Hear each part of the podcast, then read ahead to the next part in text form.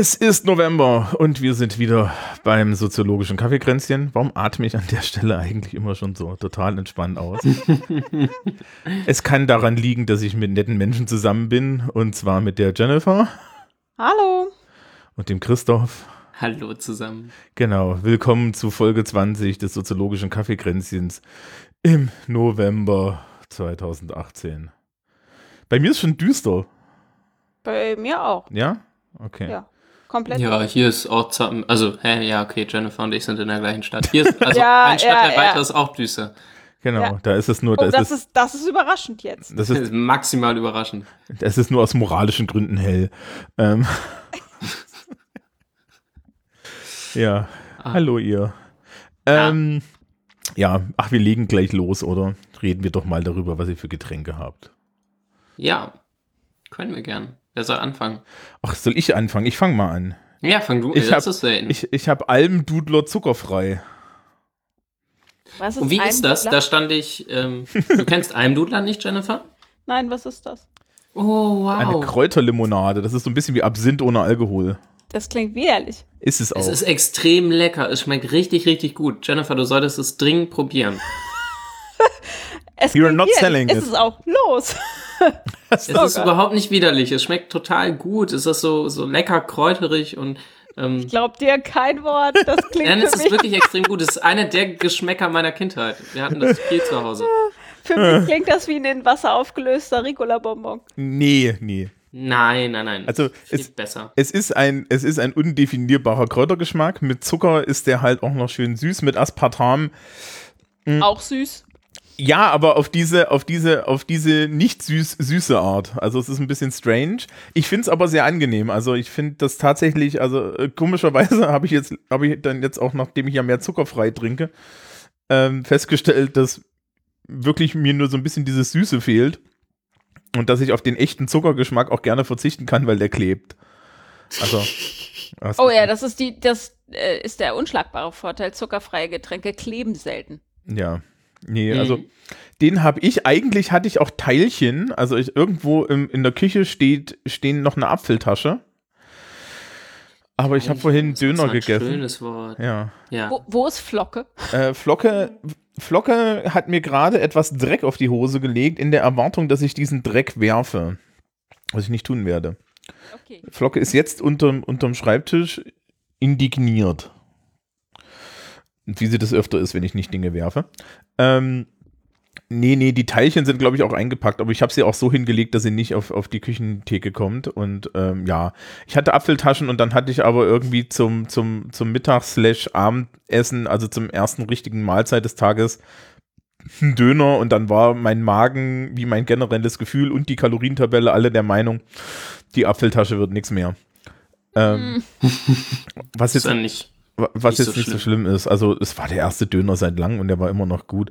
Ich muss dazu sagen, ich glaube, dein bestes Döner ist Essen- auch einfach ein sehr verlässliches Essen oder eben, eben ähm, die, die, die, die Falafeltasche für Ja. mich und vielleicht auch für Jennifer. Ja, aber weil den Falafel finde ich wiederum, ich weiß, den Falafel kann ich nicht so richtig ran. Aber gut. Ähm, Aber es gibt ja auch veganen Döner.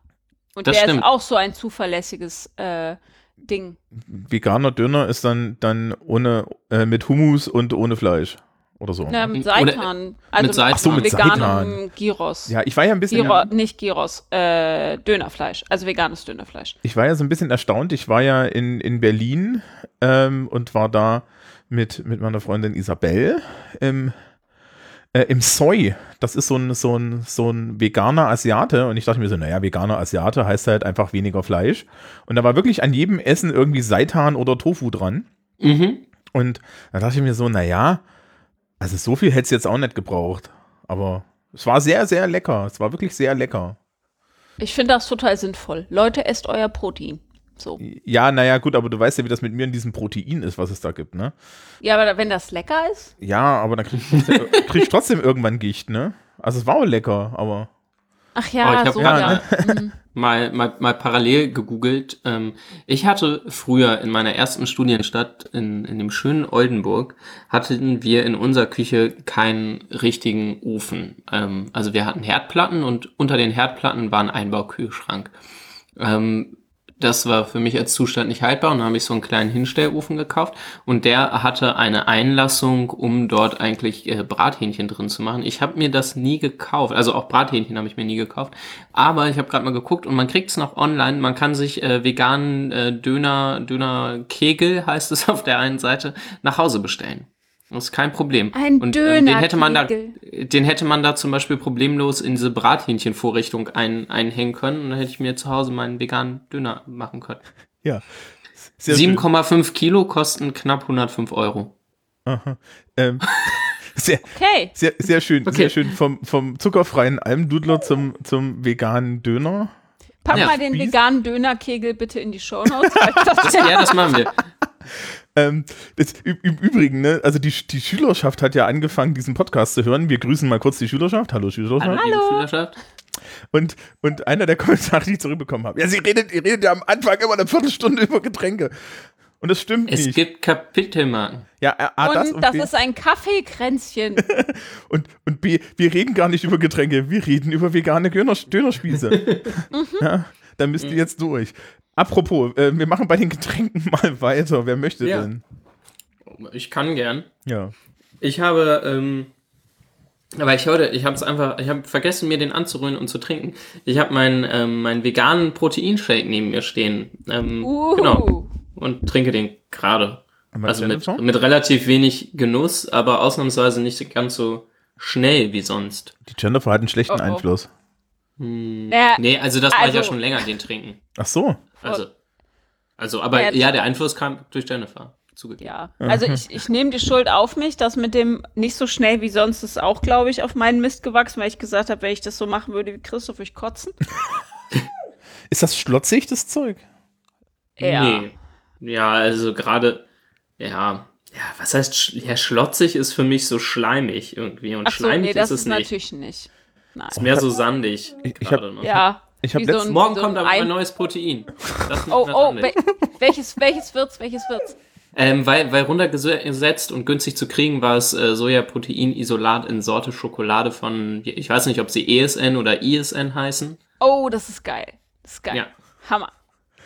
Ja, super. Mhm. Oh Gott, oh Gott. Ich habe auch was zu trinken. Ja. Ja, was hast du? Erzähl uns. Wie immer, Earl Grey, weil ich habe voll Durst. Und ich hatte auch was zu essen, Mhm. nämlich, aha, wer hätte es ahnen können? Lebkuchen. Also, es, ist, es ist nach August und vor Januar. Na, ist klar, Jennifer ist äh, hier Sterne, Herzen, Brezen. Ja, die sind gefährlich. Also für mich, wenn die da so alleine rumstehen. Ja. Weil ich kann mir so ein Ich bisschen. hatte die, ich hatte die Freitag hier auf dem Tisch stehen, als eine Freundin da war. Und ich, sie hat keine gegessen. Das war schon mal gut.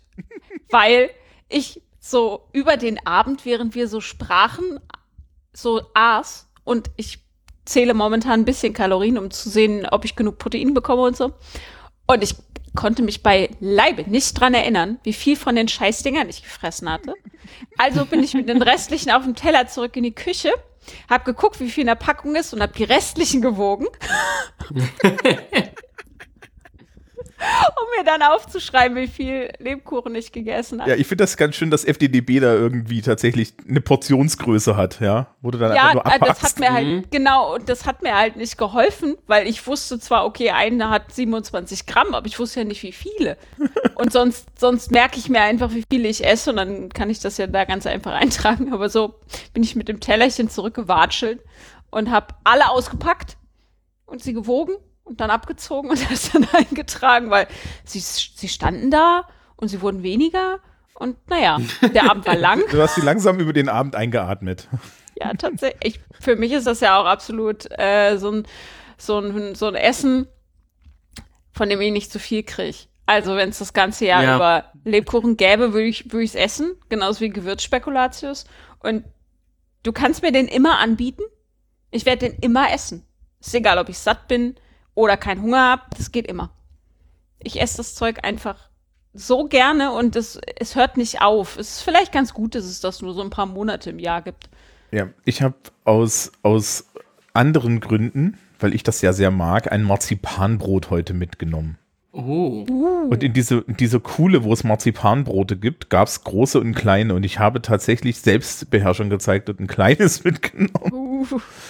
Habt, ihr, habt ihr meine hässliche Marzipantorte auf Twitter gesehen? Ich fand die gar nicht so Die, die hässlich. fand ich auch nicht hässlich. Ich fand die furchtbar hässlich, aber sie war unfassbar lecker. Dann Das ist es doch eh scheißegal, oder? ja, da, das kommt Ich- noch dazu. Ich habe nicht wirklich viel davon abbekommen, weil, ähm, obwohl es eine vegane Torte war, ähm, es war ja immer noch eine Marzipantorte, was meinen Vater dazu gebracht hat, sich einfach die Reste einzupacken. Ja, aber ganz ehrlich, so ein Tortencontainer und dann dampft er damit ab. ja, aber ich, ich frage mich da ja auch, warum sollten die Leute das nicht tun? Ich meine, also es ist doch schon scheißegal, ob das vegan oder nicht vegan ist. Die meisten haben da noch, also ich kenne das ganz oft, dass sie sagen, ja, nee, vegan esse ich nicht. Okay, du isst kein Obst und Gemüse, ist ja faszinierend und gib die Laugenstangen wieder her. Aber so, keine Ahnung, es ist veganer Kuchen, Ich glaube, dann, ja, dann muss ja eklig sein. Und ganz ehrlich, wenn ich jetzt äh, an die Biobäckereien hier auf unserer Limmer Straße denke, hier gerade so Doppelkorn, das schmeckt schon enormst vegan. ja. Äh, auch übrigens, ist ja jetzt auch zu, oder? Haben die nicht wieder aufgemacht? Die Ach, haben waren sie wieder? zu und Okay. jetzt sind wir offen. übrigens Ja, ja. Ah, auf dem zuckerfreien Almdudler ist ernsthaft ein, ein Zeichen, dass der vegan ist. Und ich denke mir so, Leute, das ist eine Kräuterlimo. Ja, Ja, aber natürlich ist die vegan. Das ist so ein nee, bisschen. nee, gar nicht. Na, wieso? Nein. Wie kommst du auf die Idee? Das ist genauso wie Orangensaft und Apfelsaft nicht vegan sein kann. Ach so, stimmt. Ja, Wenn weil- er von, von, von wird. Erklärung her. Von der Ja. Klärung her. Von Erklärung. Naja, hier ist, hier ist halt schlicht und ergreifend nichts drin, was irgendwas mit Natur zu tun hat. das ist Das einfach. ist gut. Das ist gut. Also, ähm, nee, also das ist so ein bisschen, also das ist so ein bisschen, was habe ich denn letztens auch so gesehen, wo dann irgendwie drauf stand, vegan. Wo ich mir auch so dachte, ja. Also es fehlt mir noch, es fehlt noch, dass aus Marketinggründen auf Salat geklebt wird, dass er vegan ist. Also zum Beispiel bei, ähm, manchmal betrifft vegan ja auch nicht die Inhaltsstoffe, sondern das ganze Produkt. Wenn das zum Beispiel auf Bier draufsteht, auf deutschem Bier, ist relativ eindeutig, in normalem deutschen Bier ist kein Tier drin. Aber äh, der Klebstoff, mit dem das Papier Dingsy auf die Flasche geklebt wird, der kann unvegan sein. Und dann wäre das Bier nicht vegan. ja, aber. Aber ich glaube, das, aus vegan Label Religionsgründen an sich bezieht sich nicht zwingend darauf, ne? Ich glaube, das kümmert sich mehr darum, was da in der Flasche ist, oder? Ich bin mir Ja, aber nicht wo- ganz sicher. Ähm, das ganze Produkt muss eigentlich vegan sein. Also Okay, so, keine Ahnung, du cool. könntest nicht eine Mohrrübe in Speck wickeln und sagen, es ist vegan. Ist die Verpackung einfach nur. Wirft die Ja. Pa- Verpackung halt weg. Ja, Genau. okay. Fu fummel halt den Bacon ab. So funktioniert das nicht. Nee, äh, ich ich habe ja gesagt, ich war letzte Woche irgendwie auf, auf Halloween und ähm, die, das, das Buffet zur Halloween-Party, das übrigens exzellent war, das war halt auch durchgehend vegan, ja. Und bei 50 Prozent habe ich mir so gedacht, ja, und das ist ja doch normal hier, also, ja. Also, ja, dass dann, dass dann irgendwie der Blä im Blätterteig keine Butter war oder so, ja, aber das ist mir doch scheißegal, weil Blätterteig ist Blätterteig, wenn Blätterteig und so. Und generell ist ja Blätterteig so und so toll. Aber ja. Okay. Schmeckt da auch tatsächlich kein Unterschied. Also Nee, möge, ich hab- möge, ich- möge mich die Hörerschaft jetzt Ich habe da nirgendwo einen Unterschied geschmeckt und ich muss ehrlich sagen, für, also ich mag nicht unbedingt Milch und wenn ich jetzt irgendwie Kakaotrinker wäre und ich habe das hin und wieder ausprobiert, dann bin ich eindeutig bei Hafer-Dinkelmilch. Da hat mich mal Ina Oh. draufgebracht. In der Mischung oder Hafer oder Dinkelmilch? Ich glaube, das es gibt's so als Kombi. Und das Mhm. ist dann, das hat dann so eine Grundsüße und das schmeckt eigentlich sehr, sehr lecker und so. Ist so ein bisschen Ich wie, mag sowohl Hafer als auch Dinkelmilch ganz gern. Die Ja. Kombination kann ich mir auch gut ist vorstellen. so ein bisschen wie Stevia im, im, im, im Tee. Ja, Dinkelmilch kenne ich gar nicht. Hafermilch finde ich so. Hm, ich bin ja Team Sojamilch. Also ja nee, aber Soja Das kannst du nicht ich an alles dran krass. kippen. Nee, also Sojamilch ist wirklich. Das, das, also Soja ist so ein bisschen an bestimmten Stellen dann doch ein bisschen freudlos, ne? ja, Sojamilch ist aber, liebe vegane Backfolks, ähm, ganz praktisch, wenn ihr irgendwas nachbacken müsst, was Ei enthält und das Ei eh schon substituieren müsst und das Ei als Emulgator braucht und die Sojalecithine da drin funktionieren meist ein bisschen besser als ähm, die Lecithine in anderen ähm, veganen Milchersatzprodukten. Ja. Genau. Und es ist die, die einzige äh, nicht Tiermilch, die Proteine in nennenswerter Menge enthält. Für alles andere, mm -mm. Außer es ist angereichert und die Produkte gibt es in Deutschland nicht. Also ist die einzige proteinhaltige Ersatzmilch. Okay. Ähm, okay. ähm, sind, wir, sind wir jetzt im Bereich Ja. äh, äh, Ernährungsreflexion und, und, und Veganismus durch? Haben wir sämtliche, also ich erinnere, das erinnert mich so ein bisschen gerade, habt ihr diesen Tweet gesehen? Also es gab äh, aus dem amerikanischen Feminismuskreis mal so einen Tweet, wo ich echt lachen musste, der so anfing mit, ja Mädels, ne, und wenn ihr den Highlighter auftragt, dann benutzt doch so und so viel und so und so viel und so und so viel. Okay, nachdem die ganzen Männer euch jetzt nicht mehr zulesen, heute Abend, ja, Ja. Abendausschreitungen. Ja, Ja. ja, Den fand ich so super, ja.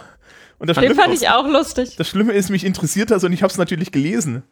Ja, ich meine, ich dank, dank, dass ich ja so so so so Schminkmenschen in, mein, in mein- in meiner Umgebung auch habe, ja, weiß ich wenigstens, was Concealer und Highlighter ist. Und ich habe Angst, dass ich irgendwann das auch noch benutzen lerne. Ach, warum nicht? Das Braucht steht dir bestimmt Angst hervorragend. Ja, ich weiß, dass mir das steht. Ich habe es schon ausprobiert. Ähm, keine Bilder online, danke. Ähm, so, Such, such, die, such die Videoaufzeichnung von dem Talk auf dem Kongress, wo Thomas äh, Glitzer am Bart hat. das ist, auch nicht eine, schlecht. das ist eine optische Täuschung. Wobei, das Du könnte ich eigentlich glaub, mal du, gib, du gibst es, glaube ich, sogar zu. Ja, natürlich gebe ich das zu. Ich fand Ja, das auch also. toll. Ich überlege mir gerade, ob ich mir nicht mal wieder so eine Packung Glitter kaufe und das einfach mal so randommäßig mache. Zu Weihnachten vielleicht. Ja, vielleicht. Zu Weihnachten gibt es immer Leute, die mir die Haare weiß färben wollen. Da finde ich, das finde ich immer ein bisschen dagegen. Aber das Das wächst ist halt so ewig schlecht nicht für die raus. Haarstruktur. Ja, ja. Das wächst ewig lass nicht das raus. Mal. Lass das mal. Blondieren ist nicht gut. Ja, nee. Ähm, ja, äh, aber siehst du, wenn wir schon Wir, bei. wir, wir drücken uns vor dem Thema, weil die Vorbereitung so anstrengend war. Die Vorbereitung war tatsächlich müßig. Ja. ja, Ja. ähm, vielleicht, vielleicht drücken wir uns noch eine halbe Minute. Wollen wir als Nachklapp zur letzten Sendung noch verraten, was aus dem Septum geworden ist? ja. Ja. Ja, ähm, ähm, ja, das muss wohl du machen. Es war, es war eine sehr nette Piercerin. es hat auch kurz wehgetan, aber ähm, es war halt einfach, wie das halt so ist, wenn man eine Nadel durch die Nase kriegt. Und ansonsten ja. Ich, ich, bin jetzt, ich bin jetzt meiner Unangepasstheit einen Meter näher. Und äh, so, Jennifer ist mindestens halb schuld, weil ich kam natürlich auch zu ihr und, und, und, und zu, zu Christoph und meinte, soll ich das jetzt tun? Und Jennifer hat mich offen enabled. Und sie fühlt sich, glaube ich, nicht mich schlecht einfach dabei. nicht. Nee, fragt mich einfach nicht, wenn es um Piercing und Tattoos geht, weil ich würde immer sagen, boah, toll, voll tolle Idee, mach Mach das bitte mal. los, tu es. Ja, genau, insbesondere bei Tätowierung. Ja, äh, fragst du vorher wenigstens nach dem Motiv? Ja, ich lass mir schon, also so Tätowierung finde ich generell cool. Äh, ich lass mir dann schon vorher das Motiv zeigen, weil sonst kann ich ja gar nichts sagen. Manchmal sage ich solche Sachen wie, naja, das, das ist eindeutig was fürs Bein oder so. Ja, ja, und wenn es wenn's, wenn's das falsche Motiv ist, sagst du, das ist eindeutig was für ein Knast. Das solltest du dir am besten an einer Stelle stechen lassen, die nie wieder jemand zu Gesicht bekommt. Genau. Also, ne, dieses Das- das Kreuz ist- möchtest du doch nicht auf dem Arm tragen. Genau. Okay. Mm, So. Ähm, und dann, danach reden wir dann auch mit der Person nicht mehr. So, ja, wollen wir mal. Christoph, erzähl mal schon- von deinem Leid. Oh, ihr Lieben, ne? Also, Wir, wir, wir segwayen jetzt langsam in das Thema rein. Ja. ja, ich habe ja in meinem Leben schon ein bisschen Luhmann gelesen. Und ich habe auch mal. Ich habe mich auch schon mal ein bisschen mit seinem Religionsbegriff befasst, aber das ist mittlerweile Jahre her, denn wir sprechen in diesen düsteren Novembermonaten ähm, zum Ende des Kirchenjahres, wie der gute Christ weiß, ähm, der gute Christenmensch, sag, sag, sagen ja die Christen gerne. Ähm, sprechen wir über Religion heute. Naja, und ich habe, habe mich habe probiert, mich ähm, Religion äh, systemtheoretisch zu nähern. War, glaube ich, auch nicht völlig, völlig erfolglos, aber es ist äh, wirklich nicht, nicht sonderlich trivial. Und ähm, Das merkt man auch daran, dass man ähm, das Religion, äh, wenn, wenn über Luhmanns Systemtheorie gesprochen wird und über die Funktionssysteme, die unterschiedlichen, also Wirtschaft, Recht und so weiter, wird Religion immer brav mitgenannt, weil alle mitgekriegt haben, dass auch dazu ein Buch existiert, die Religion der Gesellschaft, und dass sie auch erwähnt wird, auch schon in den sozialen Systemen aus den 60ern, also dem, dem ersten Hauptwerk von Luhmann. Aber ähm, die wird halt immer nur mitgenannt. Also in den Klammern, wo man die einmal runterzitiert und mehr traut sich niemand dazu zu schreiben. Aber wir, wir, also wir sprechen da heute drüber, wir kriegen das hin. ja. Wir trauen uns an Dinge ran, da. Ja, ich habe ein, ähm, ich glaube, ein Zitat gefunden von Luhmann in der ökologischen Kommunikation, die eigentlich sehr zugänglich ist, aber auch hier das Religionskapitel ist wirklich nicht so ganz trivial. Das könnte ich mal vorlesen, weil ich glaube, das ist im Prinzip sehr anschlussfähig. Ich glaube, es gibt nicht so ganz wieder, was Luhmann im Normalfall zur Religion sagt, weil der ist da distanziert wie eh und je, aber spricht er halt eine Funktion zu. Aber hier ist er ganz schön vernichtend in seinem Urteil. In der ökologischen Kommunikation, ähm, der Untertitel des Buches ist, kann die moderne Gesellschaft sich auf ökologische Gefährdungen einstellen, wenn mich gar nicht alles täuscht. Ja. Ähm, also er bespricht im ich glaube, in den 80er Jahren hat er das geschrieben, also kurz nach Tschernobyl, das war ein ähm, zeitliches Zusammentreffen, das war völlig zufällig, ähm, hat er sich der Frage angenommen, die Grünen waren gerade so am Aufstreben und irgendwie am Entstehen, ähm, wie, wie reagiert eigentlich, wie kann eine Gesellschaft sich auf ökologische Gefahren einstellen oder kann sie es überhaupt, ist sie überhaupt dazu in der Lage? Und da dekliniert er eben alle Funktionssysteme durch, deswegen ist das Buch auch so eine tolle Einführung in seine Theorie, ähm, und schreibt dann eigentlich immer auf, warum genau dieses Funktionssystem das nicht so gut leisten kann. Und das macht er eben auch für die Religion, beziehungsweise in diesem Fall für die Theologie, äh, also stellvertretend für Religion. Ähm, und er schreibt auf Seite 190 in der vierten Auflage zumindest, die Theologie zur gesellschaftlichen Resonanz auf Umweltgefährdung wird wenig Hilfreiches beisteuern können. Sie wird, wie jedermann, sich auch gegen Waldsterben, Luftverschmutzung, atomare Gefahren oder Übermedikalisierung der menschlichen Körper äußern können, nachdem die Probleme eine gewisse Evidenz erreicht haben. Aber sie wird kaum mit einer genuin eigenständigen Form der Problematisierung eingreifen können. Heißt, Religion redet die Probleme nach, steht dafür vielleicht sogar noch auf einer Kanzel und redet von oben herab und problematisiert und moralisiert auch viel, aber eigene Lösungen kann sie halt nicht anbieten. Ja. Wofür braucht es dann Religion? Ja, gute Frage. Wollen wir vorher noch schnell erklären, wer eigentlich an dieser Misere schuld ist, in der du dich da befindest? Ja, können wir. Äh, ich weiß nicht, ob ich es weiß, aber Ja, können wir gerne Jennifer. machen. Das war! Idee. Diesmal auch. Wie ist das passiert? Keine Ahnung, ich erinnere mich nicht mehr dran, aber ich wusste, glaube ich, nicht, in was für Leid wir uns stürzen. Das war wirklich. Huh. Also wir ist ein bisschen. Ja, willst du auch von deinem Leid klagen? Äh, ich habe ja keins. Nee, ich meine, ich meine Jennifer. Ach so, Jennifer. Ähm, ich hatte, ich hatte Luhmann angeguckt,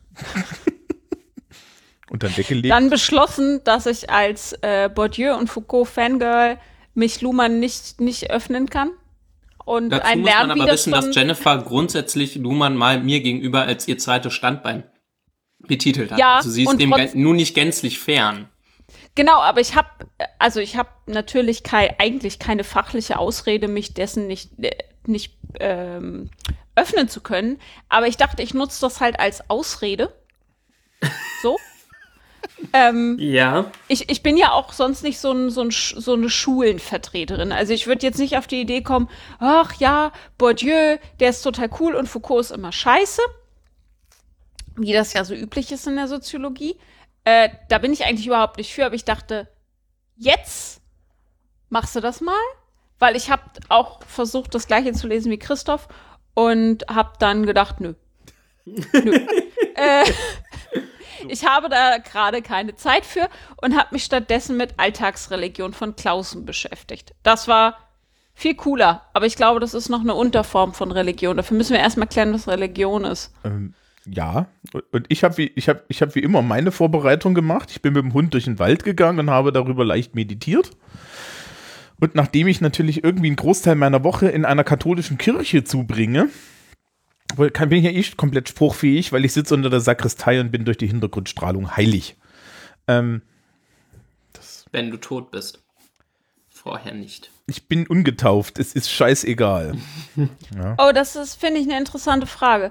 Ha welche Berührungspunkte habt, hattet ihr bisher mit Religion?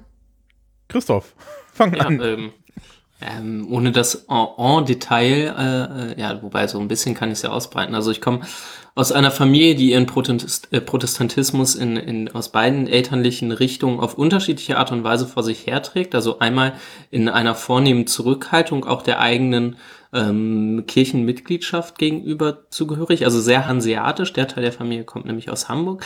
Und der andere, ähm, ähm, ja, da tut, tut, weiß ich nicht, kommt aus Westfalen. Und die tragen, äh, tragen ihren Protestantismus vor sich her, der sich primär ähm, durch Abneigung gegen, den, gegen die Katholen, wie man das sagt, ähm, äußert. Und ähm, damit bin ich groß geworden. Und eben mit aktiver Gemeindearbeit in eben einer protestantischen Kirchengemeinde. Ähm, ja, und auch als, als äh, tatsächlich sehr, sehr christlich gläubiger Mensch groß geworden ähm, und dann im Laufe der Zeit eine indifferente Distanzierung durchlebt, die genau, aber nie in einem völligen, völligen Abstoßen von dem Ganzen irgendwie sich manifestiert hat. Also das ist jetzt kein harter Bruch oder so, aber ich bin ähm, nicht mehr regelmäßig involviert zumindest und äh, denk viel darüber nach, was das eigentlich für eine Beziehung von mir zu, zu Religion ist. Genau. Und, nee, eine Beziehung zu Gott ist, glaube ich, nicht das, was mich so beschäftigt. Ja. Ähm, du weißt, weißt, wie du, weißt du, wie es hier unten in Bayern ist mit den Katholiken und den Protestanten? Da werden Protestanten wiederum von den Katholiken, die hier ja in der Mehrheit sind, immer als Heiden bezeichnet. Ja. Was ich jetzt So, wiederum äh, nicht so toll finde. Hey je. Ja. Ach, ich, ich, Jennifer, mach du mal weiter. Okay. Stimmt, ich habe ja die Frage gestellt, müsste sie auch beantworten. Hm? Ähm, ich bin aufgewachsen in einer. Also, Moment. Meine Großeltern mütterlicherseits sind katholisch und meine Großeltern bzw. Großmutter väterlicherseits ist protestantisch. Die Evangelen. Ähm, und wir wurden, wir drei Kinder wurden katholisch getauft und auch in dieses ganze Kirchenleben mit rein sozialisiert. Weil ich glaube, weil es den Großeltern wichtiger war als meinen Eltern. Äh, meine Eltern sind mittlerweile auch beide aus der Kirche ausgetreten. Und ich habe aktiv Kirchenleben mitgemacht bis nach der Kommunion, bis ich zwölf. Kommunion ist relativ früh, ne? Ja. Zwölf. Ja. Ne? Äh, Kommun Kommunion ist mit neun. Oh, das ist schön. Okay. Hast du da Mhm. Fotos? Ja, habe ich. Nur interessenhalber, weil das heißt, dass es Fotos von Jennifer in einem weißen Kleid gibt. Ja, es gibt Fotos von mir in einem weißen Kleid mit einem riesigen Reifrock, viel Tülle und Spitze und einem Schleier und äh, so einem Kranz am Kopf. Das war bestimmt süß. Ja, maybe. Okay. Ähm, also, Kommunion habe ich noch voll mitgemacht. Das fand ich total super. Ich hatte immer eine extreme Faszination für alles, was ritualisiert abläuft. Und Kirchenjahre sind super. Äh, das fehlt mir heute noch. Dieses extrem ritualisierte, auch Messen sind, also gerade katholische Messen sind unglaublich ritualisiert und überfrachtet. Und ich war auch Messdienerin in der Zeit.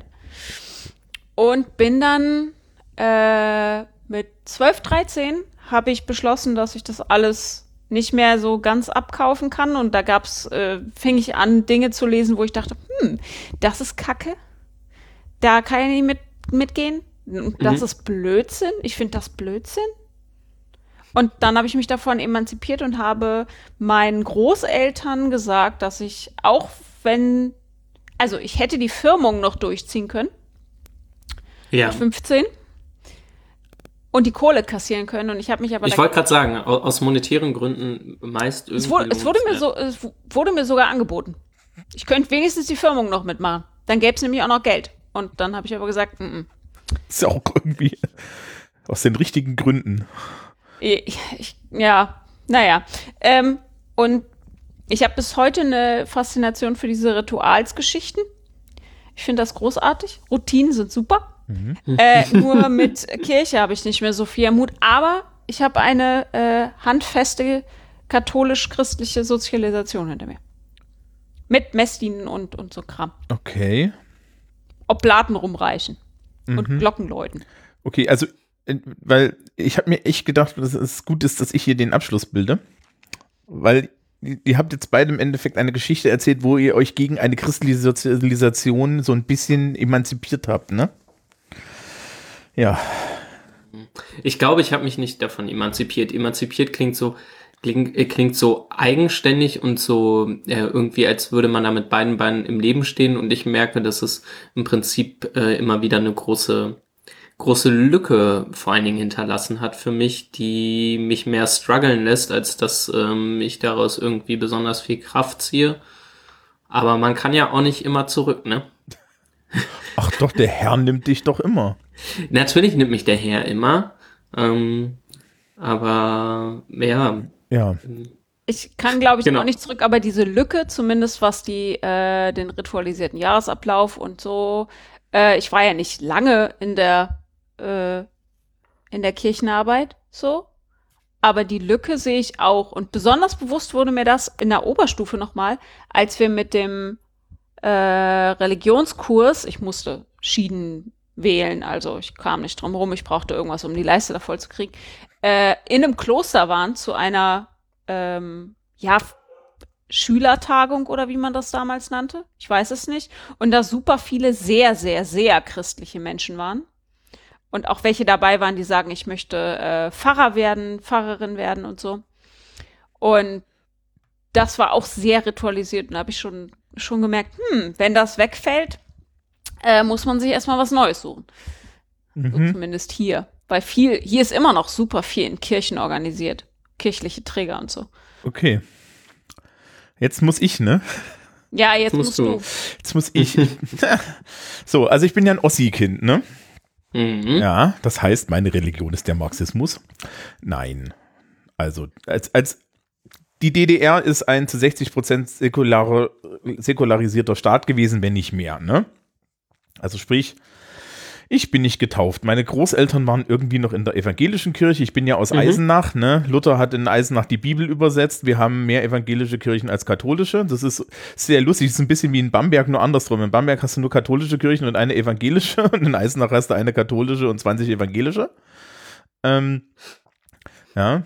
Also äh, ich bin auch in meiner, in meiner Kindheit in, ins Lutherhaus gegangen und so und der ist hier, der ist auch so Teil der Volksgeschichte und sowas. Ähm, ja, aber ich bin ungetauft, äh, komplett sakramentbefreit. Ja. Also ich komme definitiv in die Hölle.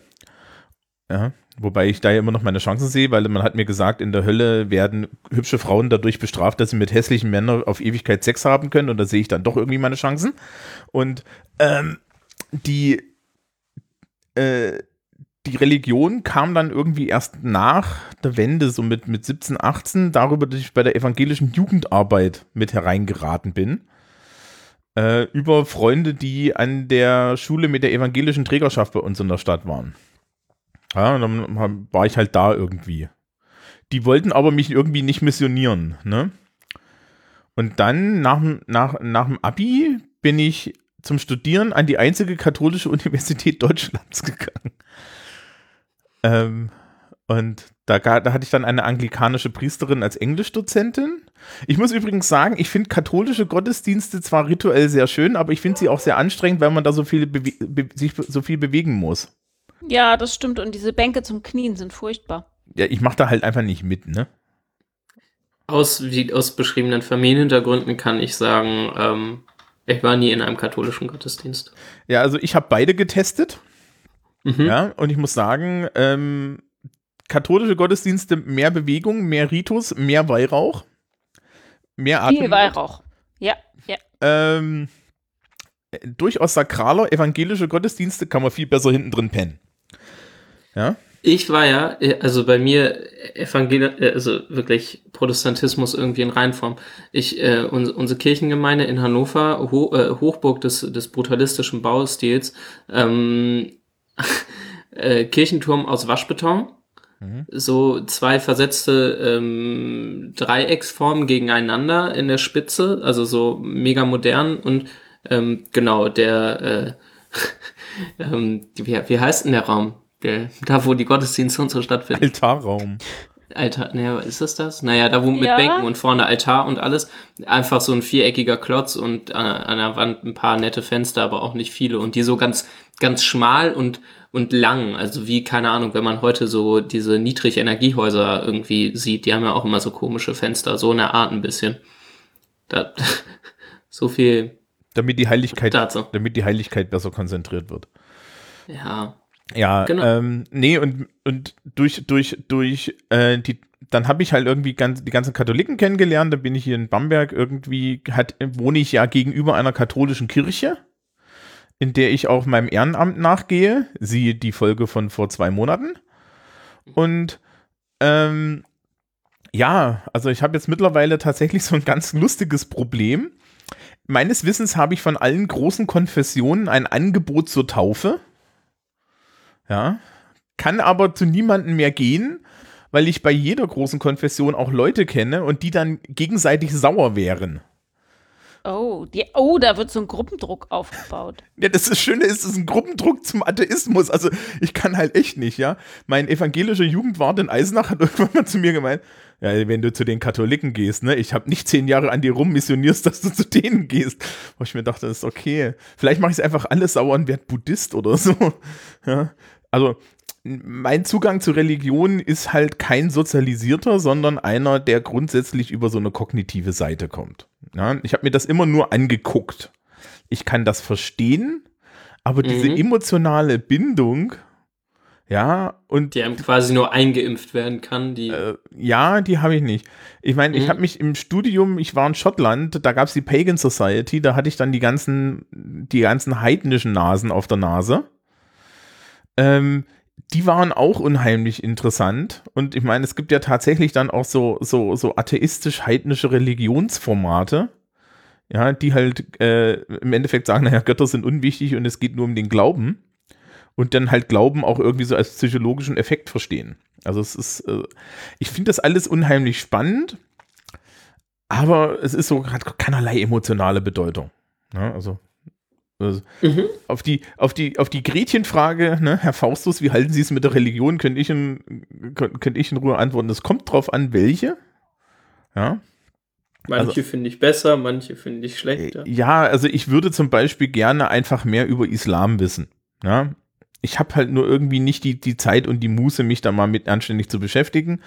Und ich würde darüber halt aus, aus rein aus intellektuellen Gründen mehr wissen wollen, weil, naja, man, man möchte doch irgendwie die Menschen in dieser Welt verstehen und da muss man halt auch Religion für verstehen. Ja.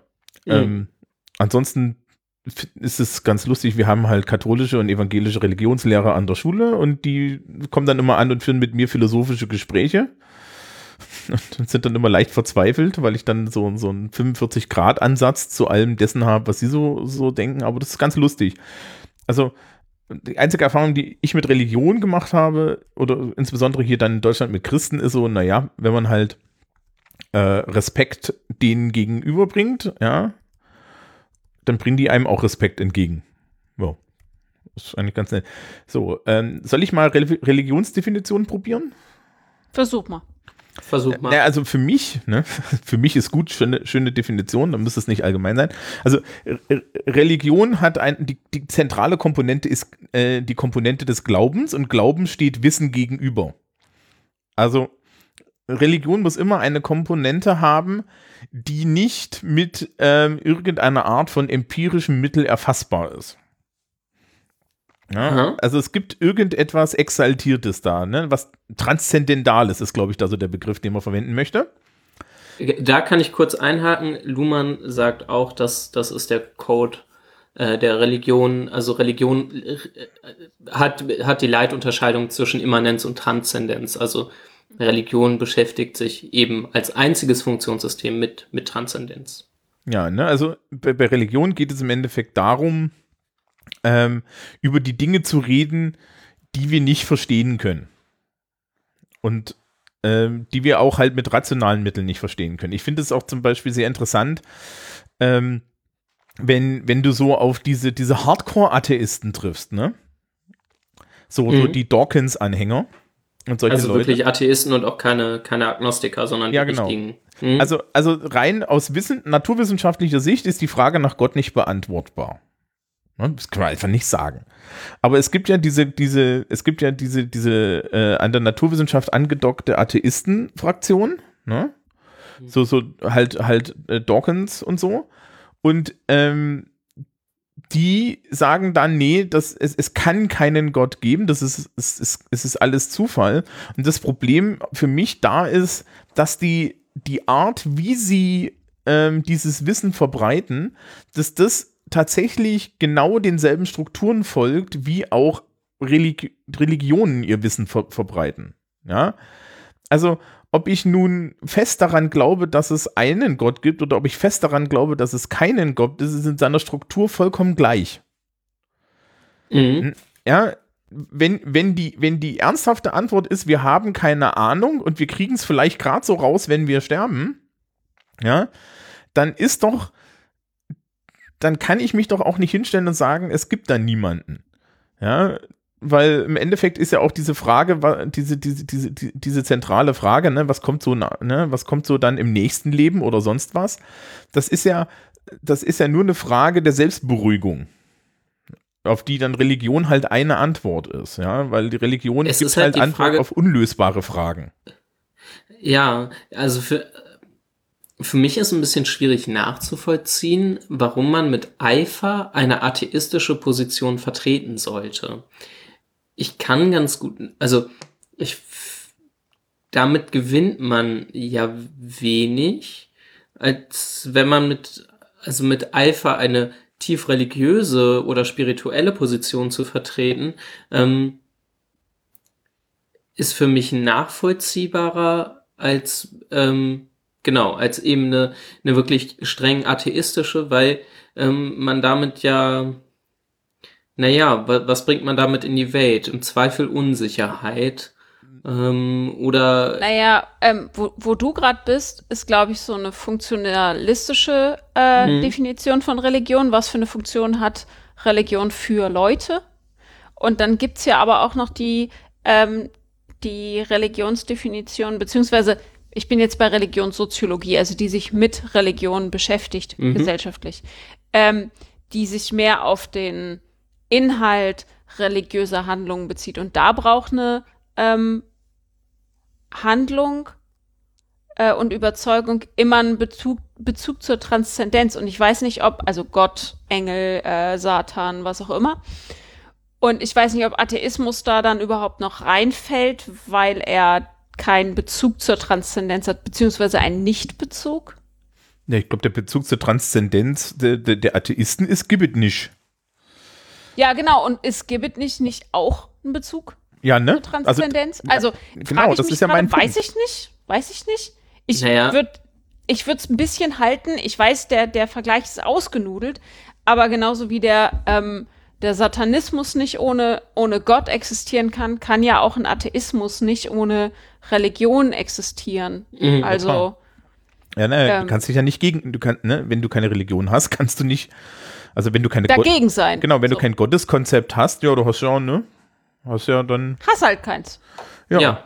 Das, also genau, das, das kann man, kann man, kann man ja vertreten und ich meine, kann man ja auch empirisch dran glauben. Ähm, ich weiß nicht so genau, inwiefern Atheismus da tatsächlich ähm, quasi ein, ein Funktionsäquivalent zu Religion sein kann. Ähm, also strukturell mag das ähnlich gelagert sein, wenn man das mit Vehemenz vertritt, aber ich glaube genau dadurch, dass ähm, es keine Antwort auf Tran also weil es keine weil Atheismus pauschal keine Antwort auf transzendentale Fragestellungen außer ähm, finde dich halt damit ab, dass nichts mehr kommt, ja, ne, ähm, liefern kann, äh, ist es im Kern halt dann doch einfach wirklich weit weg von, von Religion. ne, ist, Ich, ich würde mich fragen, ist Atheismus nicht eine Philosophie statt einer Religion, genauso wie Veganismus keine Religion sein kann? Da übrigens ganz spannend, vielleicht finde ich den Link noch wieder. Es gibt religionswissenschaftliche Abhandlungen darüber, warum Veganismus keine Religion ist. Tatsächlich. ja, und, Was sagen Da- die? Also ich habe ich hab so vermutete Bauchgründe, aber ähm, Ähm, kann keine sein. Aber ich habe auch noch nicht ganz durchdrungen, warum nicht. Aber die überwiegende Meinung, äh, die da in diesen Papern es gibt tatsächlich Paper dazu, ähm, die in diesen Papern vertreten wird, ist, dass Veganismus eben keine Religion ist. Und ein total wichtiges Argument ist immer, wenn es eine Religion wäre, gäbe es keine ähm, zum Beispiel christlichen veganen Menschen. Genau, weil dann wären die ja keine Christen muslimische mehr. Vegane. Genau, dann wären sie keine Christen mehr. Aber ist, also, ich, ich habe die noch nicht Frage ganz schon komisch. Wenn, wenn ich es, naja, ist ja, äh, kann man ja mal Wird gucken, Ja, so, ob, ob ein, äh, der Vorwurf wird ja auch gerne mal erhoben.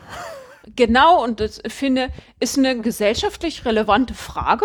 So, Ja. kann man mal bearbeiten und fand ich ganz spannend. Wenn ich es finde, es ist auf jeden Fall auf Englisch, ähm, kann ich es in die Shownotes werfen, aber das fand ich ganz spannend, dass es darüber Abhandlungen gibt. Dann gibt es bestimmt auch Abhandlungen darüber, äh, wo Atheismus einzuordnen ist.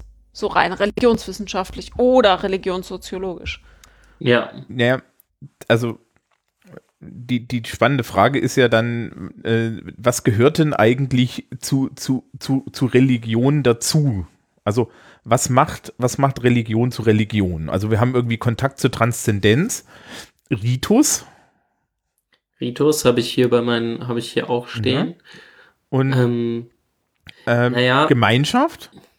Gemeinschaft sicherlich. Na, auch. weiß ich nicht, weil Vergesellschaftung ist kein religionsexklusives äh, Merkmal. Das Alltagsreligion. zwar nicht, aber ich glaube, es gibt auch. zumindest kein, also keine Religionszugehörigkeit, die ohne Gemeinschaft funktioniert. Also es gibt Gemeinschaften, die ohne Religion funktionieren, aber Religion ohne Gemeinschaft ist, glaube ich, schwer Mm, vorstellbar, wobei es ja tatsächlich, also es gibt ja so, es gibt ja Ideen des, des, des, Religiösen im Privaten, also Religion quasi, quasi ohne Organisation, zumindest in Europa zu betreiben oder ähm, also sowas wie Privatreligion, aber ähm, also Welt, also die, die, die, das, was die meisten Menschen, glaube ich, wenn sie religiös sind, praktizieren, tun sie eben in Gemeinschaft. Ja, Moment. Also ich kenne halt schon Religionen, die äh, äh, Religionen, die eigentlich individualistisch funktionieren. Also das ist gerade jetzt so im, im neuheidnischen Bereich zum Beispiel ganz verbreitet. Ne? Da hast du natürlich hier die große Sache, ne? Wicca, das heißt eigentlich Witcher. Mhm. Ja, also das ist ja tatsächlich dann so mit Gemeinschaft und so und äh, wir gehen alle gemeinsam in den Wald, ziehen uns weiße Klamotten an und machen irgendwie einen auf Hexe. Sind die, nee, warte. Ja, das ist äh, interessanterweise zählt, also ich habe mal Sachen gehört, dass sie mittlerweile zu, zu, äh, teilweise zu den Weltreligionen gezählt werden, weil doch Mhm. das relativ ja- groß ist. Hm? Dann wäre hier Jedi ja auch eine. Warum denn nicht? Also- Also, ich meine, das Problem bei Jedi ist, dass es halt keine Kodifizierung gibt, ne? Ähm, Ja, und die Jedi ja sind halt aber auf, also ganz kurz zu meinem Einwurf, Jedi sind halt auf jeden Fall auch eine Gemeinschaft, ne? Ja, also ich glaube, ähm, also mein, meinen Recherchen nach gibt es keinen äh, dominanten Religionsbegriff. Es gibt keine Religionsdefinition, die sich durchgesetzt hat. Es gibt unglaublich viele. Ja. Und äh, diese, was ich vorhin hatte, dieses inhaltsbezogene, das äh, mir fällt der Fachbegriff nicht ein. Und das Funktionalistische sind zwei Strömungen, aber wir werden kein, äh, keine Definition finden, äh, die eine ne Religionsdefinition wirklich au- auf Punkt bringt. Und Ja. also das Heilige wäre eigentlich allen gemein. Also es muss äh, das heilige TM, sage ich jetzt mal. Genau, das ist ja vollkommen egal, wer es ist, ne? Also, Genau, was, wer, äh, wie? wie, sondern das heilige TM. Hm? Und ich glaube, Gemeinschaft, zumindest als, wenn, wenn wir bei Vergemeinschaftung als Sinn beziehungsweise als Ziel, Zweck, hm, müssen wir noch gucken, dann wäre ich dabei. Mhm. Ähm, aber gerade von so einem funktionalistischen Be äh, Blickwinkel aus würde ich sagen, dass Religion, zumindest die Großen, haben auf jeden Fall einen Vergesellschaftungsanspruch und hatten ja auch mal vergesellschaftende Funktion. ja. Ich weiß nur nicht, also da müsste man mal Zahlen sehen, aber dadurch, dass wir heute unglaublich viele Menschen haben, die nicht in einer Religion organisiert sind oder einer Religion angehören, äh, können wir, glaube ich, den vergesellschaftenden Modus uns in die Haare schmieren. Ja, wie gesagt, also die, selbst, die, selbst die christliche Religionsausübung wird ja immer individueller.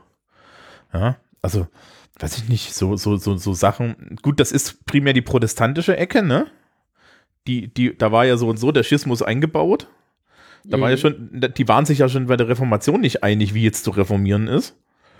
Ne? Hier, so Finde ich Calvin. ja sympathisch. Das hat ein bisschen Das was ist ja, das von ist ja, das, Soziologie. das, das haben ja so Revolutionen auch meist an sich. Verschiedene konkurrierende Strömungen und Dann frisst sie alle ihre Kinder.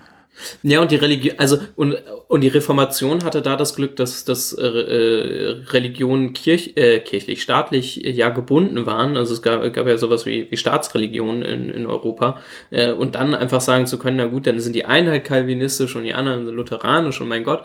Ähm, und dann die Engländer machen ihr ganz eigenes, weil der eine König da besonders das haben will, was er haben möchte, weil er die vierte Frau oder so heiraten will und Die zweite? so langsam sagt, oder zweite, ähm, so langsam ist mal gut hier.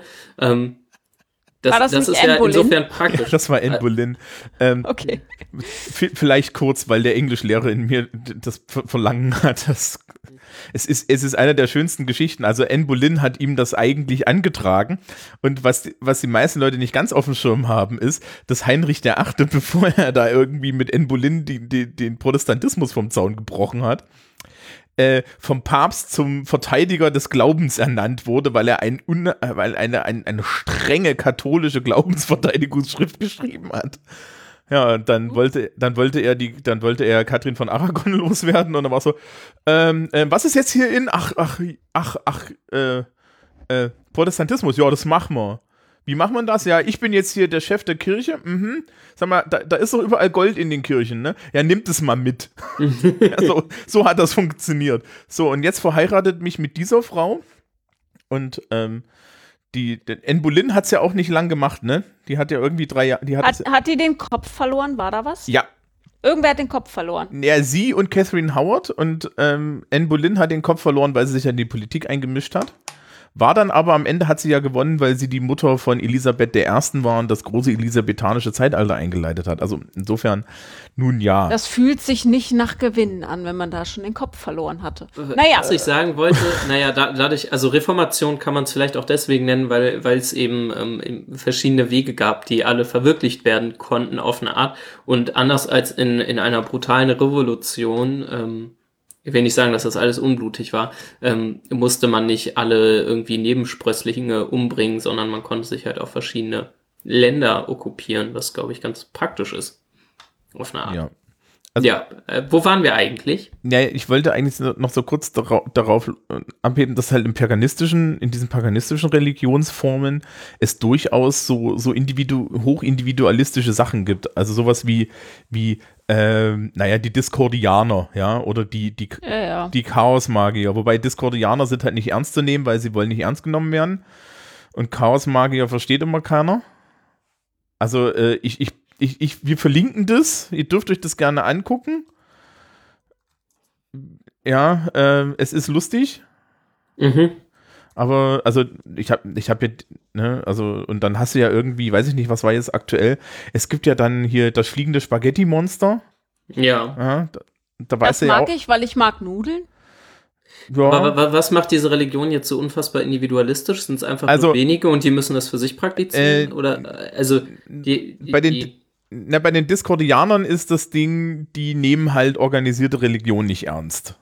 Das heißt also, bei Dis als Diskordianer ka- ist jeder Papst. Ich habe auch Zettel irgendwo, da steht drauf, dass du Papst bist. Was dann der Witz ist, ist, dass wenn man irgendwie Teil der diskordianischen Religion wirklich ist, ist man eben nicht Papst, weil jeder ist Papst. Ähm, und bei den Chaosmagiern ist es so, dass die ganze Chaosmagie-Nummer ja auf, äh, darauf abstellt, dass der Einzelne daran glauben kann, woran er will, weil solange er glaubt, hat's Macht. Ja, das ist ja so dieses magische Prinzip. Ich, ja, ich mache hier einen Ritus und wenn ich an den Ritus glaube, hat der Macht. Und während irgendwie die ganzen naturreligiös angedockten ähm, äh, paganistischen Religionen dann sagen, ja, da ist die Muttergöttin dahinter oder so und die ähm, und die gibt dann dem Ritus Macht, sagen halt die, die Chaosmagier, das ist eigentlich scheißegal, woran du glaubst. Und du kannst halt mal an den christlichen Gott glauben und du kannst halt mal an irgendwie die Muttergöttin glauben und morgen an Satan und übermorgen an Harry Potter. Ja, also es gibt ernsthaft Harry Potter-Rituale. Und ähm, nachdem halt die Autosuggestionskraft das einzige ist, was das Zeug so und so am Laufen hält, was ich sehr spannend finde, weil das ist ja psychologisch tatsächlich irgendwie wahr, ähm, ist es, ist es dann so, dass du im Endeffekt deine eigene persönliche Religion dadurch zusammenstellst, dass du halt sagst, ja, hier, daran, daran glaube ich jetzt und das bastel ich mir hier so zusammen. Und weiß ich nicht, ich habe hier auf meinem Tisch einen Prittstift. Wenn ich jetzt sage, dieser Prittstift äh, ist der, äh, äh, ich, ich mache jetzt ein Ritual, dass dieser Prittstift der heilige Prittstift ist, mit dem ich ähm, wenn der auf meinem Tisch liegt, kann ich besonders gut korrigieren, dann ähm, funktioniert das. Okay, äh, trotzdem bleibt ja die Frage, warum man dem Ganzen Label geben muss, wenn es doch so hoch individualistisch ist, ne? Also man, man Ja, bräuchte ja für ja. die Form der Religion. Und es ist genauso, also die Partei ist ja auch eine Partei und das sind solche Formen mag es ja alle geben. Ähm, und rein, rein unter, äh, also al- als empirische Phänomene, ja, als empirische Ausschläge, ähm, ich würde sagen, im Mittel bleibt das mit der Gemeinschaft trotzdem irgendwie stehen. Ja, Und wenn es nur Online-Gruppen sind oder Foren Ja, oder sonst was. Sobald sich eine Gemeinschaft ein Label gibt und sich auf eine bestimmte Ausrichtung einigt und irgendwer muss die Religion ja auch erfunden haben, ähm, ist da meiner Meinung nach ein Gemeinschaftssinn hinter. Man erkennt sich. ja, aber Das ist der Punkt. da, da ist ja auch so ein bisschen dieser Witz aus dem Leben des Brian, oder? Ich meine, kennt ihr das, kennt ihr das noch beim Leben des Brian, wie er da in dem, in dem Fenster drin steht ähm, und sagt, you're all individuals, Ja. you're all different. Ja, und der eine da ja. unten sagt, I'm not. Und fuck, ne? Ja, ich weiß nicht, also solche Sprachspiele sind ja ganz amüsant, erschöpfen sich halt aber immer schon tatsächlich auch einfach in dem Sprachspiel, muss man ja einfach auch zugestehen. Ja, so. ja. Die Wahrheit dahinter ist ja aber auch, dass du halt nicht, du, ne, also, also alte, grundlegende soziologische Weisheit, du kannst halt nicht nicht in Gruppen sein. Ja. Ja? Also du bist immer in einer Gruppe. Das ist auch, wenn die Leute, Indi- ja, wenn, Individualität ist ja immer nur eine Frage von Abstand. Ja. Also das ist wie mit dem Wald und den Bäumen. Jeder Baum wird anders sein. Gehe ich zwei Schritte zurück oder drei Schritte zurück, sehe ich Wald. Wald per se ist erstmal, Bäume im Wald sind Bäume, Punkt. Und genauso ist es mit der Soziologie, wenn ich große Sachen betrachte, wie Religionsgemeinschaften äh, oder noch größer Gesellschaft, Gesellschaften betrachte, dann sind da drin alle irgendwie in große Cluster zuordbar. Äh, wenn ich näher rangehe, je näher ich rangehe, desto mehr Unterschiede werde ich sehen. Aber im Großen und Ganzen kann man sagen, Menschen sind Menschen. Punkt. genau. Okay. Wo wir bei dem Gemeinschaftsding sind und ähm, Thomas wird da sicherlich gleich auch noch vielleicht was sagen zu können, was ich mir zumindest als Stichpunkt, also das habe ich jetzt nirgendwo gelesen, mal aufgeschrieben habe und ich merke zumindest in meinem Umfeld und das ist dann immer so ein bisschen, das wird mit so einem ja, es wird so ein bisschen ertragen, ein bisschen belächelt, aber am Ende macht, machen doch irgendwie fast alle mit. Religiöse Rituale gelten, werden weiterhin funktionieren sie als Initiationsriten in Gemeinschaften, unabhängig davon, wie viel ähm, Religion nebenher, neben diesen Riten noch betrieben wird. Ich glaube, vielleicht nimmt das auch ab. Und es gibt sicherlich auch sehr viele Leute, die das eben nicht mehr machen. Aber ähm, ich glaube zum Beispiel, viele Eltern lassen ihre Kinder äh, noch taufen, obwohl sie selbst vielleicht gar nicht mehr in Kirchen aktiv sind. Viele Menschen heiraten noch kirchlich, auch wenn sie selbst nicht mehr aktiv sind und so weiter. Ähm, da scheint irgendwas dran zu sein. Da, mir, also jetzt wieder funktionalistisch gesprochen, da scheint es noch nicht äh, immer oder für alle Menschen ähm, gelungene funktionelle, funktionale Äquivalente ja, äh, sich entwickelt zu haben. Ähm, Oh, da habe ich was, da habe ich was, da habe ich was. Da kann, da können wir jetzt über Alltagsreligion sprechen, weil Klausen leitet das ja auch von Religion ab. Und ich glaube, äh, er bietet da eine relativ catchy Erklärung.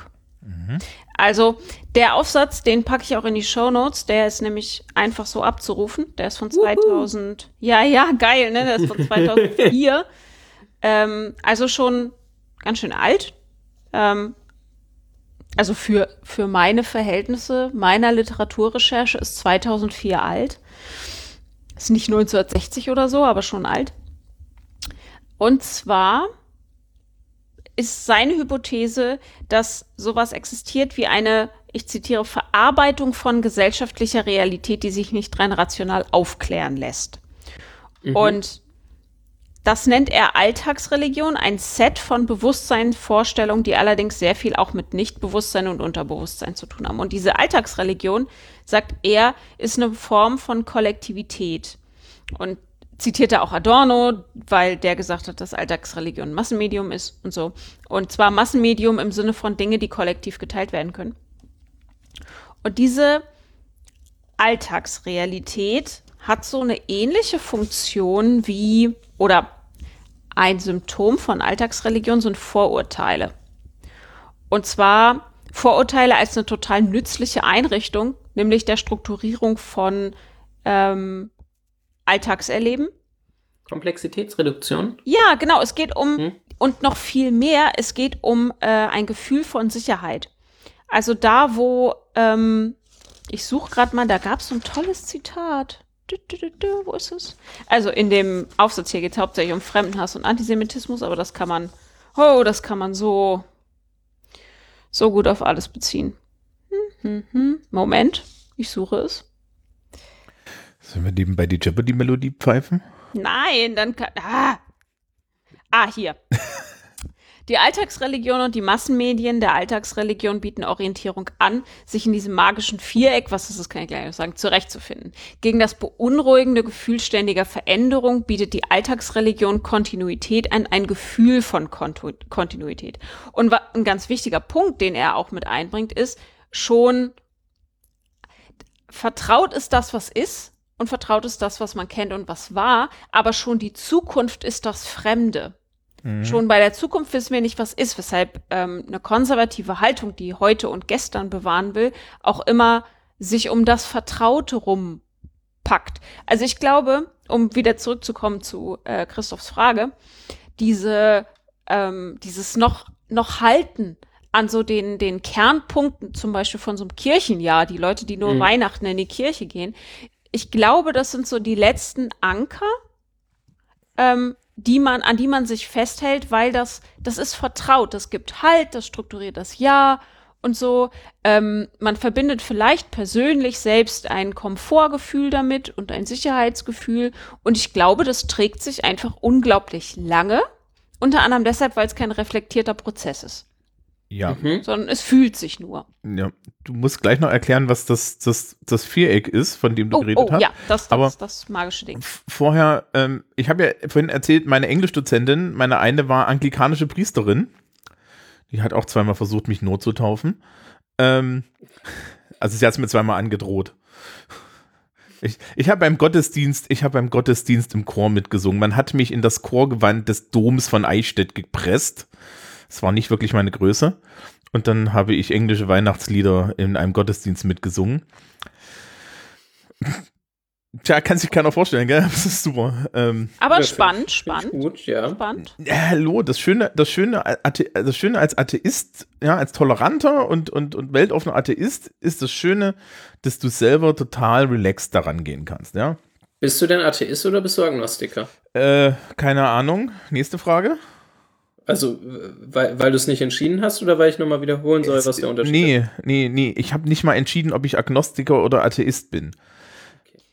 Also, Ah, ka- kleiner Einwurf zu den Gesängen, ne? mhm. Ähm, Mhm. Wenn man mit Religion sozialisiert worden ist, hat äh, sich äh, wieder in diese Situation begeben und äh, mitsingen einen komischen Effekt, weil man die Lieder, die man als Kinder mitgesungen hat oder die Psalmen, die man gebetet hat als Kind, dann auf einmal als Text auseinandernehmen kann, gerade wenn man so Soziologie studiert hat, wie eine gewisse äh, Podcasterin hier, und sich dann wirklich mal den Text anhört und denkt, oh Scheiße, was singe ich denn da gerade? Mord und Totschlag. Oh Gott, oh Gott, oh Gott, oh Gott. Ist das gruselig hier. ja, was glaubst du, ob es da Teile gibt, die auf Latein gesagt werden? Ähm, Ja, ne, besser ist, besagte, Ja. besagte Dozentin meinte auf jeden Fall mal, die Aufgabe eines, also die ist dann halt auch äh, äh, Pastorin in England geworden und die sagte, die Aufgabe des Pastors heutzutage ist Hatch, Match and Dispatch, ja, also sch schlüpfen, zusammenführen und unter die Erde bringen. Und Mhm. meine Erfahrung hier, ich habe ja die katholische Kirche gegenüber, ne? Und der, der Jugendtreff ist unten drin. Und ich habe natürlich auch Kontakt mit dem Pfarrer und mit dem Mesner und mit dem, äh, äh, mit dem, mit dem wie, wie heißt der noch? Pastoralreferenten, genau. Und da ist halt, halt auch so das Feedback. Der, der, der, der wöchentliche Gottesdienst ist besucht von Menschen über 60. Die, die, die Gemeinschaft jung und noch. Ja, ich habe jetzt, Weil den, ich hab jetzt den, Al den Altersdurchschnitt angegeben, ja. Mhm. Das sind noch die Teenies mit 16. Ja, und, Ja. und du musst ja immer bedenken, ich sitze quer unter dem Gottesdienst in der Sakristei und ich bin, ich bin erst, ich bin erst Ende 30, Mitte Ende 30. Ja, ich, auch. ich, ja, ich zieh das.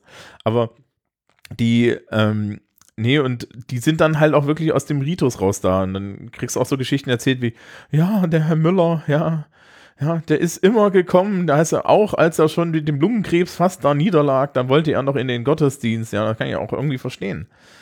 Keine Ähm, Hobbys? Da doch Gottesdienst. Ja, rauchen. Ach so, ja, ja. Ja. Sind wir heute wieder böse. Meine Güte. Zimmer, mein Gott. ja. Ah, so, ja. ähm, Jennifer, Äh, ja. das magische Viereck. Ja, Ja, bitte. ähm, ich bin jetzt keine Klausen-Expertin, deswegen habe ich mir das auch nur kurz angelesen. Dieses magische Viereck hat, Überraschung, vier Ecken und die sind Surprise. Ja, ne? also schon da geht es los. Arbeit, Tausch, Gewalt und Autorität. Und seine Theorie ist, dass Warte dieses nochmal. Koordinaten Arbeit, Tausch, Gewalt Arbeit? und. Autorität. Das klingt wie mein Job. Ja. Aha. Ja, so ungefähr. Dieses Koordinatensystem ist dann halt seiner Ansicht nach ständig in Bewegung.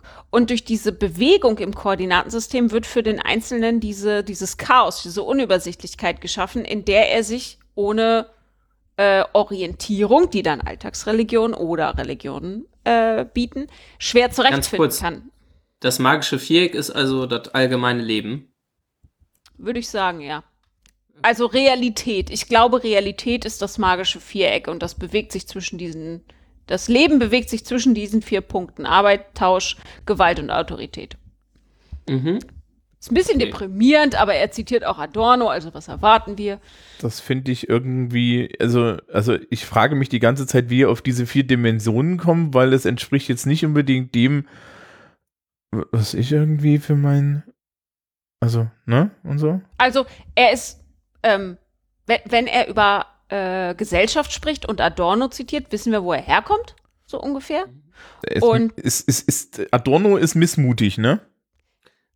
Nach, Adorno also, ist, miss, ist missmutig, ja. ein genau. Dozent von mir in Oldenburg, äh, äh, der Politikdidaktik unterrichtet und äh, äh, riesiger Adorno-Fan ist und zu, äh, hat, hat mal gesagt, ähm, mit Adorno könne man nicht sagen, dass man nach 45 nochmal schön bauen dürfe und deswegen sei Brutalismus zum Beispiel toll. Ja, genau. Es, da, es darf Da- nicht Schönes mehr nach, wir darf, dürfen nicht Ja. Schönes mehr nach 45 haben, deswegen haben wir Bauhaus entwickelt. Tja, und was haben wir Ja. gekriegt? Die AfD. Ähm, Ja, siehst du, so hätten nichts Schönes haben dürfen. oh Gott, oh Gott. Dieser oh eine Gott. schöne Sommer in 2014, zack, meinst, zu Ende. Oh Gott. Oh Gott. Ja, das war jetzt sehr küchensoziologisch, aber wir sind ja beim Kaffeekränzchen, da darf mir sowas mal. Da darf sowas mal sein.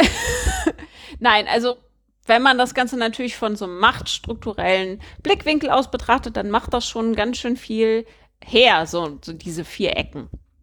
Mhm. Weil tatsächlich strukturiert sich unser Leben an diesen Dingen und äh, schafft tatsächlich ja eine arge Unübersichtlichkeit. Denkt allein mal an das Verhältnis zwischen Gewalt und Autorität. Also ähm, wie sich das bewegt. Äh, Polizei darf gewalttätig sein. Ähm, Menschen, die nicht in der Polizei sind, sind es aber manchmal auch und sind es deshalb selten, weil es eine Autorität gibt, die ihnen verbietet, gewaltvoll zu sein. Also in so einem Spannungsfeld bewegen wir uns die ganze Zeit und diese Grenzen zu erkennen, wann ich Gewalt äh, anwenden darf und wann die Autorität einschreitet, ist komplex.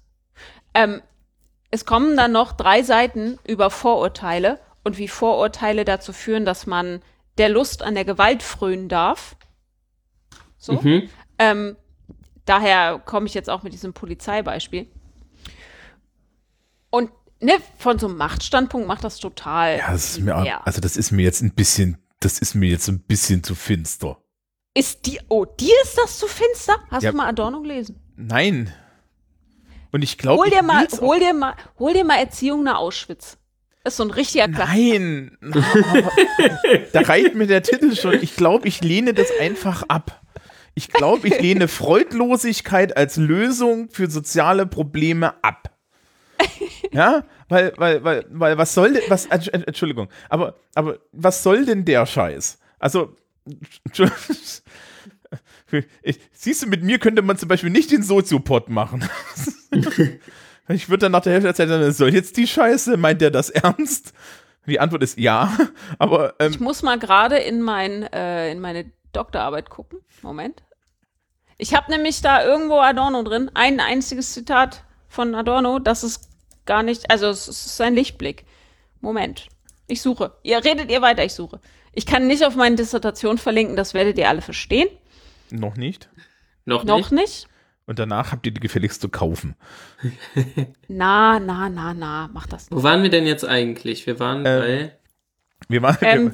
wir, wir, ähm, wir waren, glaube ich, irgendwie bei, Die bei Welt, Klausen. die Welt ist komplex. Die, Genau, Welt, die- ist die Welt ist komplex und komplex. deswegen machen wir Religion. Und, und, und, die Leu und die Leute machen laut Klausen Religion, weil sie sich unsicher fühlen zwischen etwas Schlimmem, etwas Schlechten und Tausch. Tauscht es vielleicht, na egal. Ähm, also, er bezieht Ja. sich auf Alltagsreligion, ne? Das war jetzt nur abgeleitet. Mhm.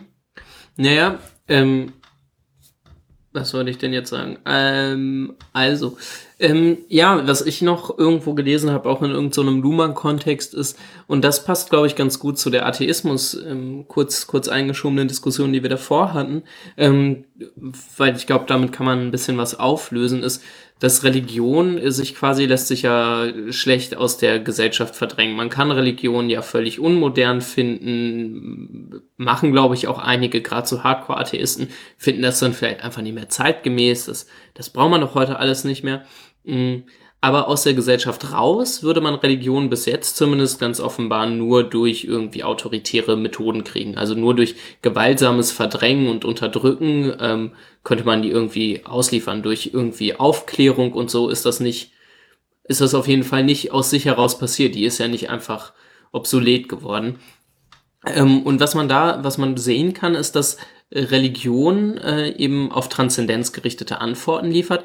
Ähm, aber die Fragen nach Transzendenz stellt offenbar gar nicht jeder. Aber ähm, diejenigen, die sich mit Transzendenz und wo kommen wir her, wo gehen wir hin, was passiert, wenn wir sterben, die Leute, die diese Fragen interessieren, ähm, brauchen äh, auf eine Art religiöse Antworten, denn niemand sonst kann solche bieten.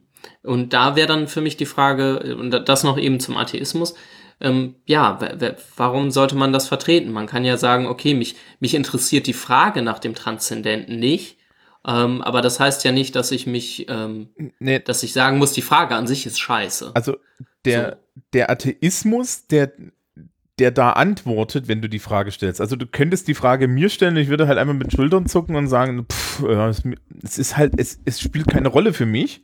Aber es gibt einen Atheismus, der antwortet und der würde immer mit Wie meinst du, Rationalismus. spielt keine, keine Rolle für dich? Naja, die, die Frage nach Transzendentalität und so, das ist halt einfach, I don't care. Ist, also meinst du, ist egal.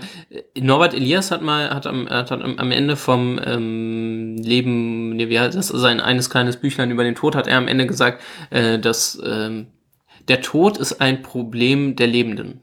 Oder Sterben ist ein Problem der Lebenden. Irgendwie so. Das Ja. fand ich sehr klug. Oh, das, das ist Genau. klug. Und ich Ja. habe festgestellt, dass ich, ich habe festgestellt, dass es mir also persönlich überhaupt nicht bekommt, die, mich mit diesem Problem zu beschäftigen, weil ich ein sehr rational, äh, so, so mechanisch problemlösenden Geist habe und der, der das sehr gut zu Burnouts führt, wenn ich mich da irgendwie mit beschäftige. Also vermeide ich das. Ja, also, Mhm. äh, und dementsprechend, ich habe da halt keinen Bock drauf. Ich finde es doch irgendwie eh raus.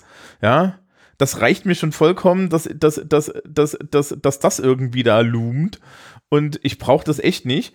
Und äh, nachdem, nachdem ich keine, keine, keine Quelle der Antworten auch irgendwie vertraue, weil ich dafür zu rational bin, mache ich das nicht. Aber es gibt halt Atheisten, die, die dann diesen Rationalismus als Antwort sehen, die halt sagen, ja, da gibt nichts, dann bist du halt Wurmfutter. Ja, das ist ja schön. Aber ähm, da ist dann halt für viele Menschen auch irgendwie, ne, ähm, man, man möchte doch vielleicht hin und wieder mal umarmt werden. Und das ist so ein Thema, da, da, da kann ich verstehen, wenn man umarmt werden möchte.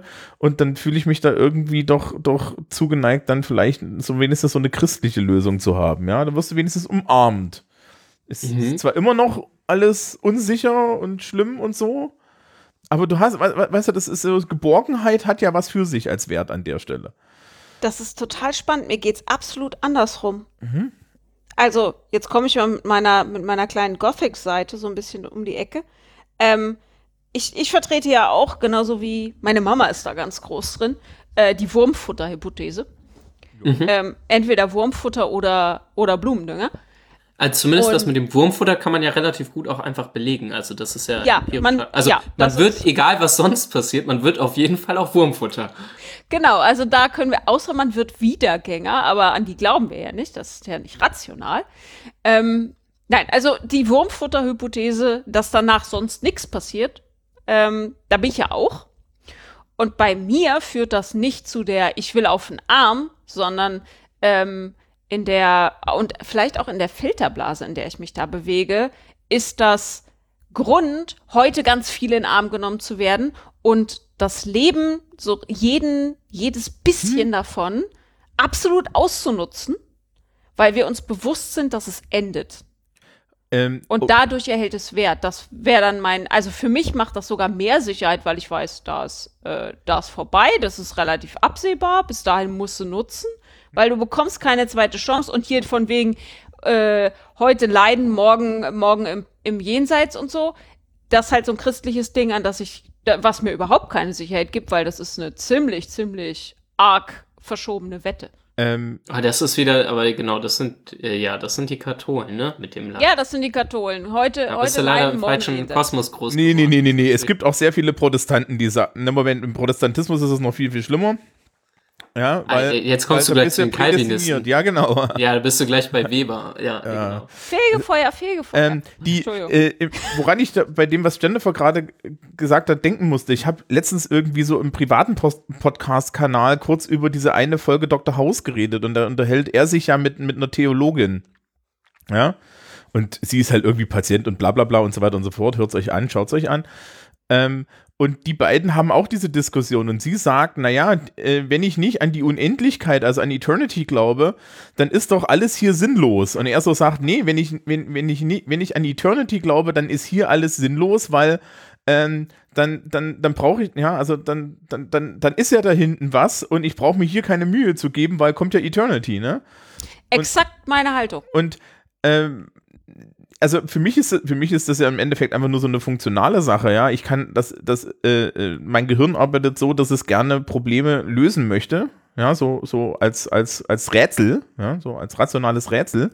Nachdem das jetzt in die Kategorie fällt, Rätsel, die, die ich nicht lösen kann, ähnlich wie die Frage, wo ist eigentlich das Universum zu Ende, ja, ähm, habe ich zwei Möglichkeiten. Entweder ich halte mich von diesem Thema fern oder aber ich, ich, ich klebe da mein Gehirn fest. Und das ist dann halt aber für mich jetzt hier in der Realität sehr ungesund.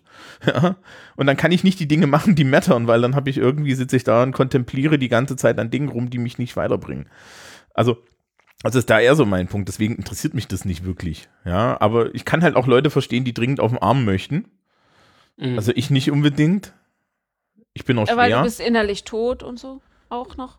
Ja, danke, dass du es endlich mal bestätigst. Ich wiederhole es nur, weil, weil wir kommen ja da eh nicht von weg. Komm, wir kommen jetzt in den Ah. therapeutischen Teil oder was? Also, nee, also die, ja, aber oh, es, zum therapeutischen Teil möchte ich gleich noch was sagen. mach Äh, mal. aber sprich ruhig erst. Nee, ist wirklich noch mal was War eigentlich anderes. fertig. Ähm, genau, zum therapeutischen Teil. Ähm, ich glaube, das darf man nicht ganz, also mh, das ist jetzt nicht, nicht so richtig religiös, sondern also das ist mehr Kirche als Organisation und Rolle der, der Kirchen und der Würdenträger in der Kirche. Ähm, ich glaube, da, da gibt es noch zwei wichtige Sachen, die man erwähnen kann. Ähm, ich habe Marx. Marx? Das ist auch eine Ich, Religion. ich, ich komme gleich. Du, du, Du kommst gleich. Äh, Ähm, Genau, einmal ähm, der, der Pastor, der, der Pfarrer, die Pfarrerin, die Pastorin, ähm, ganz klassisch als Seelsorger in, in der Gemeinde, darf man, glaube ich, in ihrer Rolle nicht unterschätzen. Die ähm, jetzt externalisiert wird und ähm, Therapiemöglichkeiten und so glücklicherweise ja mal ähm, nicht, also ich habe zumindest das Gefühl, sie sind nicht mehr ganz so stigmatisiert wie früher, aber klassische Seelsorgeunterstützung ähm, mit, mit eben ähm, nicht körperlichen Problemen, wie, wie gut oder schlecht das auch funktioniert haben mag, das möchte ich nicht beurteilen und da gibt es sicherlich auch ähm, Strukturen und äh, Angehensweisen, die man heute so nicht mehr nicht mehr durchführen sollte. Ähm, aber das ist, glaube ich, eine wichtige Funktion. Und ähm, ich habe neulich auf Twitter mal den Begriff der kommunalen Öffentlichkeit irgendwie aufgemacht. Ich weiß nicht, ob es den woanders schon gibt. Wenn ja, dann, dann tut es mir leid. Ich wollte ihn nicht klauen. Ähm, so die klassische Predigt, die moralisierende Predigt, ähm, und ja, ich glaube, da kann Gemeinde sowas wie ähm, so eine kleine Philosophie des Alltags bieten, also ähm, moralischen Kompass einfach auch teilweise sehr, sehr konkret und nicht, nicht so sehr als ähm, inneres ähm, Umgehen mit, mit dem magischen Viereck, sondern tatsächliche ähm, moralische Einordnung ähm, von außen, also als von, von eben einer gelehrten Person. Ich glaube, das war lange zumindest und ist auch vielleicht immer noch für die Leute, die tatsächlich regelmäßig in die Kirche gehen, ähm, wichtig, sofern man irgendwie da vorne eine Person hat, die gelungen reden kann und wirklich klug und gebildet ist, aber davon gibt's ja einige. Jetzt, jetzt komme ich mit Marx. Ähm, jetzt kommt Marx. Der Einwurf. Äh, Adornos Ideal einer Umgebung für Lernen und Lehren ist ohne Angst verschieden zu sein. Und das finde ich unglaublich klug und das finde ich ein, mhm. ein Lichtblick. Das finde ich eine schöne, schöne Aussicht. Äh, Vermutlich Marx. schreibt er in der nächsten Zeile, warum das alles so unwahrscheinlich ist und ja, nicht geht. Ja, ja, exakt. da, das, das habe ich ausgeführt. Richtig. also ich habe 130 Folgen zitiert, aber hoffe, also ich habe es, da ist er noch ganz positiv. So, Aus aber welchem deswegen Buch ist denn das? Darf ich das fragen? Moment, ich springe kurz zur Literaturangabe. Hm aus der Mini, aus der Minima Moralia. Oh, die ist schön. Die ist tatsächlich. Ja, ja, ja. Das ist, Reflexionen das ist, aus einem beschädigten Leben ist der Untertitel. Aus dem Beschä genau, und auch mit AE äh, im Original ja. geschrieben.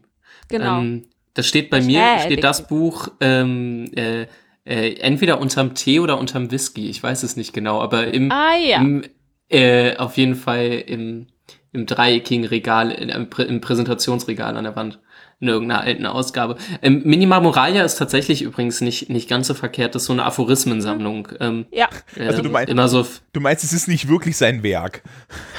Nee. es ist eine Reflexion, die fallen manchmal etwas milder aus. Und es ist von 1984, jetzt nicht gerade in der, äh, direkt nach 45 geschrieben. Du, du meinst, er äh, hat der Zeit milde in sich hinein. Genau. Äh, Marx. Marx. Ja, Marx. Ich glaube, Karl, ich glaube, oder? Genau, Karl. Okay. Ich glaube, Karl wäre gerade total bei diesem therapeutischen äh, Anspruch und der mhm. therapeutischen Aufgabe, weil das, das eine Zitat von Marx bezüglich Religion, was immer falsch zitiert wird. Oh ja. Oh. Äh, ich mach's jetzt mal richtig. Mhm. Opium des Volkes. Mhm. Leute, merkt euch das. Des Volkes. So. Ähm, merkt euch das. So. Nun aber ich glaube, er, er wäre da total dabei, weil was ähm, oftmals an dem Zitat falsch verstanden wird, ist Opium als Rauschmittel. Und dann wird es interpretiert, als sei Religion ein Rauschmittel für das Volk. Aber mhm. das ist nicht der Sinn des Zitats, sondern Marx war der Ansicht, ähm, Opium ist ein, Sch also Opium zu der Zeit, als Marx das geschrieben hat, war ein Schmerzstiller, das war ein Medikament, das war ein ähm, mhm. betäubendes Schmerzmedikament. Und seine Interpretation, wenn ich das mal so salopp formulieren darf, ist, dass Religion die Härte des Lebens abschwächt und ein bisschen betäubt. Es nimmt den Schmerz aus dem Leben. Ja, mein, mhm. man muss übrigens an der Stelle dazu sagen, dass das auch ähm, der junge Marx ist, der das schreibt, ne? Also, das, dieses Ding, du, du hast da hast es ja schon gesagt, es wird, wird herrlich aus dem Kontext zitiert. Ich habe ähm, ich, ich hab ein Marx-Seminar gemacht, ja, als Ossi. Das war schön. Ähm, äh, und die, äh, das ist aus zur Judenfrage oder so? Äh, Moment, ich habe es gerade für die Shownotes rausgesucht. Ja. Ähm, es ist die Einleitung in der Schrift zur Kritik der Hegelschen Rechtsphilosophie. Genau, ich kenne das irgendwie, dass es äh, irgendwas mit der, mit der, mit der Juden, es gab, ich hatte das irgendwie in meiner Sammlung, hatten wir es irgendwie in, zur Judenfrage stehen oder so. Aber äh, wir nehmen das, was du da hast. Und er hat ja nicht so Unrecht. Also A, Schmerzstiller zu der Zeit, kann ich kurz so sagen, ein Drittel der englischen Bevölkerung zu der Zeit war opiumabhängig. Weil Laudanum war der Hustensaft. Mhm. Ne? Also für, Ähm, Ja, ich die, darf noch kurz, kurz anmerken zu der Literatur gerade. Ähm, du hast völlig recht, das hast du nicht falsch äh, erinnert. Ähm, die ausführliche Beantwortung der Frage zur Religion macht er in zur Judenfrage. Okay, Ich wir schreiben pack beides das auf. da auf. Ich pack das mal auch mit rein. Äh, Ja, warum hast du mir meins weggenommen? Ah! Fummel nicht in den Shownotes rum. Ähm, dann, dann, dann erkläre ich das noch kurz mit, mit, mit, mit dem Opium. Ähm, Laudanum, Jennifer und, und Christoph haben schon gelacht, weil sie das kennen. Die meisten Menschen kennen das nicht. Laudanum ist Rotwein mit Opium, galt in, im 19. Jahrhundert als Hustensaft. Man hat das Kindern gegeben und dann haben sie nicht mehr gehustet, aus nachvollziehbaren Gründen. Ähm, hat halt nur nichts mit Hustenstillung zu tun gehabt, ne? Sondern die waren halt. Naja, doch, der Husten ist gestillt. So. Ne? Also, Ja, ja, also Oscar Wilde ist ja auch an Quecksilbervergiftung gestorben. Das hat er als, äh, das hat er, hat er ja als, ähm, ähm, als, also, also man weiß es nicht genau, ne, weil er hatte Syphilis und er hat gegen die Syphilis Quecksilber getrunken jeden Tag. Und es, Ah, die man, Leute, man ist, ja. ja. aber wieso? Du musst da sagen, das Quecksilber hat gegen die Syphilis geholfen. ja, wirst Ja, du aber auch richtig. verrückt von, ne? Also, Ja, naja. Syphilis auch. Einer der Gründe, warum er ja, warum, warum er ja wegen Homosexualität verurteilt wurde, war tatsächlich, ähm, dass er grün durchscheinende Zähne hatte aufgrund dieser, dieser, dieser äh, Quecksilberbehandlung. Wir, wir schweifen ab. ähm, und ja, äh, ich hatte noch eine Sache äh, bei, bei Religion aufgeschrieben, die mir auffällt. Also wir haben ja jetzt so ein bisschen schon so den Abgesang auf die organisierte Religion in Form von Christentum und so weiter gemacht und dann den Hinweis darauf, dass das eigentlich gar nicht so schlecht wäre, wenn es das gäbe, damit ein paar Leute, ja, weil es ja auch Menschen gibt, denen das hilft. Und mir fällt immer wieder auf, dass diese Religionsstruktur, also die Funktion, die wir ganz am Anfang hatten, dass das jetzt immer wieder in sozialen Kontexten auftaucht und ich mich verwundert das halt. Also ich, ich bin ja aber auch irgendwie halt an die christliche Religion nur von außen herangekommen und vielleicht verwundert mich es deswegen umso mehr.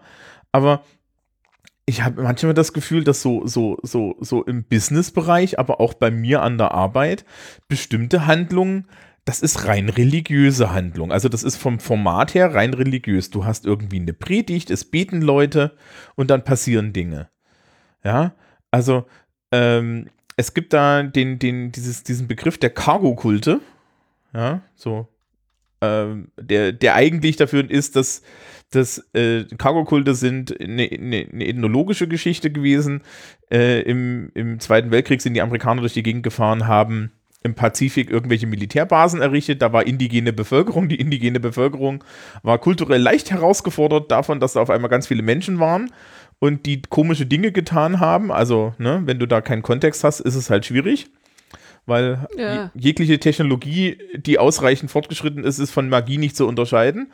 Und ähm, die Menschen haben dann angefangen, diese, diese Flugplätze nachzubauen. Ja, also die amerikanischen Flugplätze nachzubauen, weil sie ja gelernt haben, man muss so einen Flugplatz bauen und dann steigt man auf den Turm und dann betet man zu einem Gott und dann kommt der Gott angeflogen und bringt einem Essen und so, ja. Und das ist ein Cargo-Kult. Und wenn, wenn ich mir jetzt angucke, wie äh, größere Teile irgendwie von, von so, so Wirtschaftssachen, also ich glaube, einer der größten Cargo-Kulte right now ist Blockchain.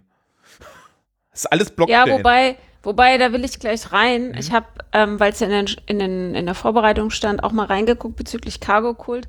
Ähm, das ist ja, mh, es ist ein polemischer Ausdruck Ja, und der, ähm, ich habe mal geguckt, das Feynman heißt er, glaube ich. ja, fein. der äh, Feynman, der damit schlechtes wissenschaftliches Arbeiten denunziert. Wo meine, ich meine, wenn, wenn, Entschuldigung, liebe NaturwissenschaftlerInnen, wenn Physiker Gesellschaft beschreiben, so, ähm, diese ganzen Rituale, die äh, Feynman da als Cargo-Kulte bezeichnet. Und ähm, die Verballhornung dieses Cargo-Kults in äh, wo war's? Mir fällt gerade das Melanesien. Der Cargo-Kult in Melanesien ähm, unterschätzen eine total wichtige Komponente, nämlich für die Leute, die es tun, haben sie einen Sinn und eine Funktion. Die sind nicht nutzlos. Die sind nicht sinnlos. Im Gegenteil, die sind hochnützlich und hoch, äh, haben einen hohen Sinngehalt.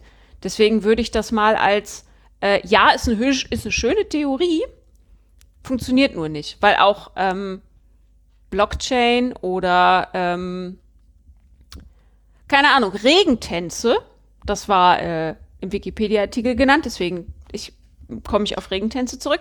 Regentänze haben eine super, einen super hohen Sinngehalt und einen großen Nutzen. Die funktionieren nicht so, wie man, also im Sinne von einem, wenn ich das tue, passiert das.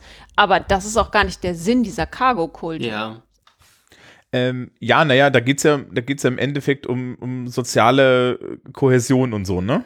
Also um solche Dinge. soziale Kohäsion und halt tatsächlich viel auch um Riten und damit an, also so kenne ich das zumindest aus, mein, aus meiner Einführung in Gesellschaftstheorie, in ähm, Strukturierung, also um zeitlich, zeitliche Strukturierung für zum Beispiel Erntezyklen und so weiter. Ja, also Ähm, Ja, wenn du, genau. wenn, also wenn, wenn die Zeitstrukturen in Gesellschaften anders, also noch nicht so weit äh, entwickelt ist wie, also nicht so komplex sich äh, entwickelt hat wie in unseren Gesellschaften, ähm, brauchst du halt andere Merkmale zur Strukturierung, gerade wenn du noch, ähm, das ist bei, bei Elias kann man das gut nachlesen über die Zeit, ähm, gerade wenn du noch einen zyklischen Zeitbegriff hast, der eben nicht so sehr davon geprägt ist, dass man sich Zeit als äh, linear voranschreitend auf einem Kalender, bei dem wir jetzt eben bei 2018 sind, ähm, vorstellt, sondern als ewige Wiederkehr des Gleichen gewissermaßen, ähm, ist Zeit das eben zur Strukturierung, ja, Also wichtig. ähm, das ist ja, das ist ja zum Beispiel der Grund, warum Stonehenge gibt und solche Sachen. Ne? Also da, man hat ja, man hat ja tatsächlich äh, einfach eine zyklische Zeitbeschreibung gehabt. Wir hatten jetzt letztens Halloween. Na, das gilt als Auch keltisches ein- Neujahrsfest. Das ist auch eine zyklische Zeitbeschreibung. Ja, natürlich. Also eine meiner Lieblingssachen, die ich im Studium gehört habe, war, wie mein, mein, Liter äh, mein Sprachwissenschaftsprofessor, mein Englisch-Sprachwissenschaftsprofessor hat vor den Weihnachtsferien immer so als letztes irgendwie so, so, so, so den, einen kleinen Weihnachtswitz gemacht. Er hat zum Beispiel mal erklärt, warum eigentlich Merry Christmas nicht Merry Christmas, sondern Merry Christmas heißen müsste und warum es heute Merry heißt. Äh, Spoiler, es liegt am kentischen Dialekt im Altenglischen. Und ähm, der, der meinte auch mal, sagen Sie mal, 31.12., neues Jahr? Das ist doch ein total beknacktes Datum. Warum ist denn das da? Gibt es da einen Grund? Da gibt es halt keinen Grund, ne? Halloween als keltisches neues Jahr, da gibt es einen Grund, da war die Ernte eingetrieben. Ne? Ende November, Ende Oktober. Das, das, das macht einen Sinn. Auch wenn man den, wenn man das, wir hatten ja das Kirchenjahr, wenn du das Kirchenjahr anguckst, das, da sind ja die sämtliche Daten einmal auf die heidnischen Feiertage drauf gepfla gepflanzt und die heidnischen Feiertage wiederum, die haben sehr viel mit dem Jahreskreis zu tun. Also, dass zum Beispiel irgendwie Matchmaking im Frühjahr stattfindet, weil wenn ich im Frühjahr irgendwie mit, mit äh, mir eine, eine Braut gesucht habe, ja, dann war die äh, noch, noch arbeitsfähig bis, bis in den Herbst, bevor sie dann Kinder in die Welt setzen konnte und wir in Ruhe die Kinder übers Winter aus dem Gröbsten rauskriegen konnten und solche Späße, ja. Also das macht ja alles Sinn. Genau, und ich glaube, dieses Missverständnis mit den Cargo-Kulten fängt da an, wo sich dieses Ritual von der Lebenswirklichkeit der Menschen entfernt und quasi der ähm, Arbeits, die Arbeitsbegründung ausgehöhlt wird, nur noch das Ritual und ihre emotionale Verknüpfung übrig bleibt. Also heute macht es überhaupt keinen Sinn mehr, unbedingt alle im Frühjahr zu heiraten, weil, ne? Aber trotzdem gilt das als der perfekte äh, Jahreszeitraum, um dort zu heiraten. Ja. Da, und dann könnte man es, das ist meine Hypothese, wie diese Cargo-Kult-Hypothese zustande gekommen ist, dann kann man es von außen als einen Cargo-Kult bezeichnen, weil man äh, ganz schnell die Verbindung vergessen kann, weil sie nicht mehr offensichtlich ist. Also Weil der soziale Sinn tiefer liegt als das.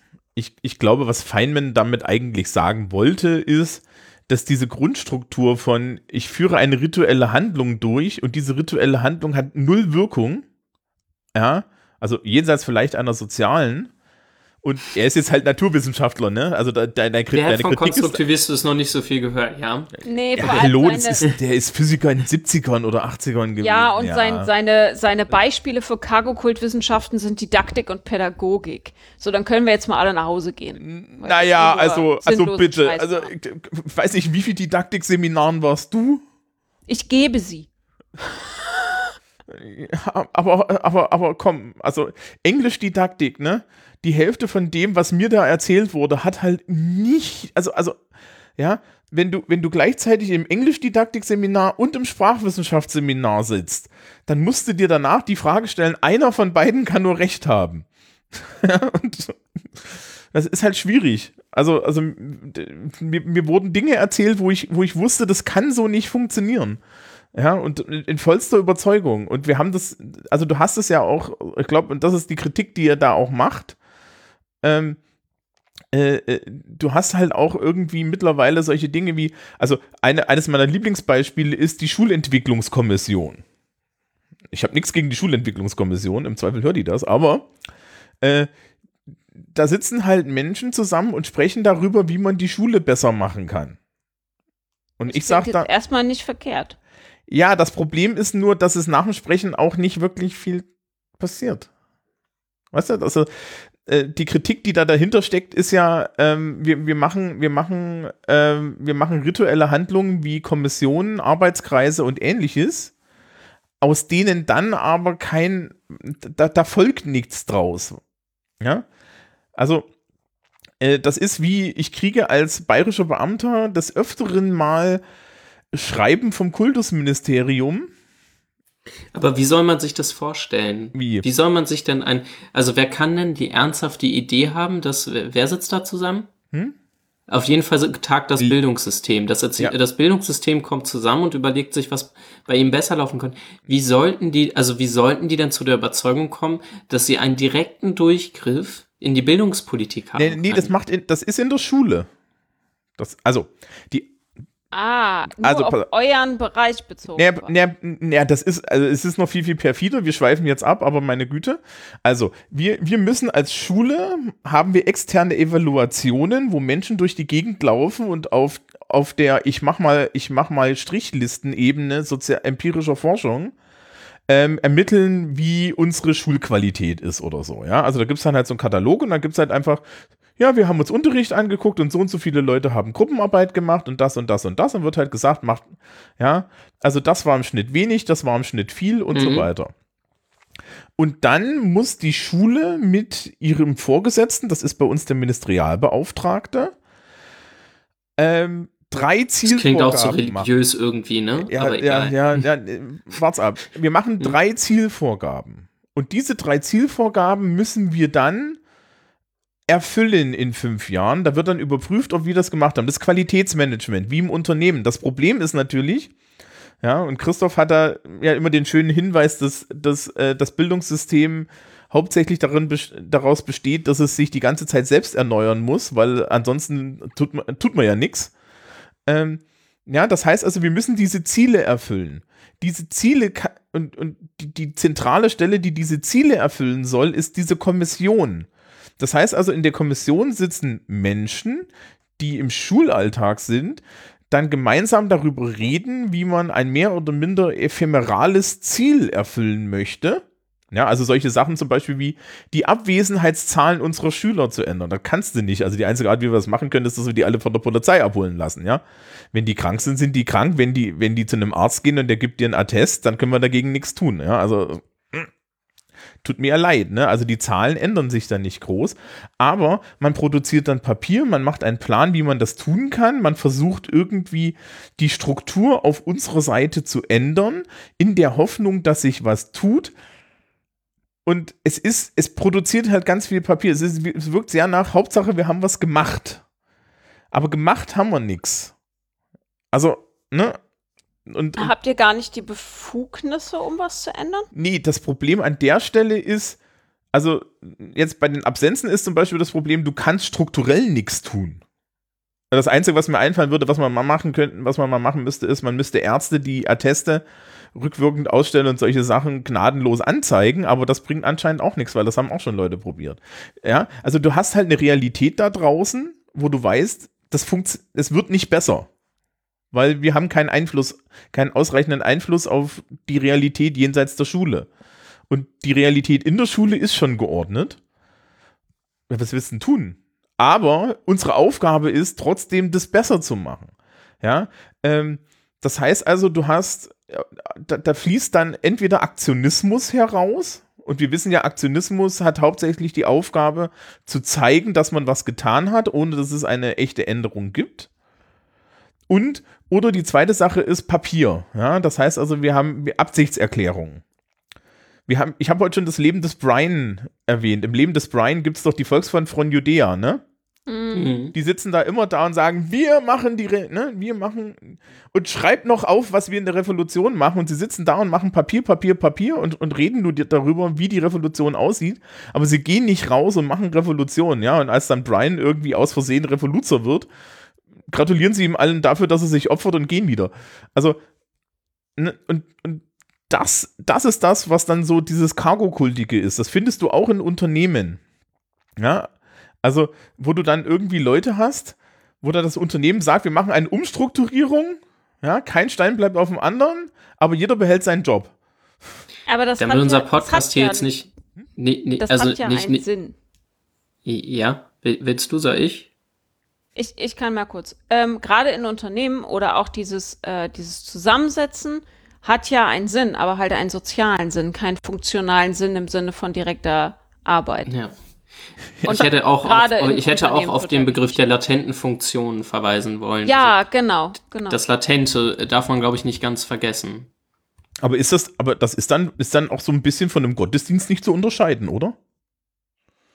Mm, doch, weil der. ja, gut, es geht nicht um ähm, Transzendenz, ne? Genau, aber das ist ja die, das ist ja die große Unterscheidung, weshalb das keine religiösen Praktiken sind, weil sie nicht das große Heilige anrufen. Wobei, wenn die Menschen immer säkularer sind und die Wirtschaft und, und die Wirtschaft das Einzige ist, woran sie glauben und dass das ihre Transzendenz ist,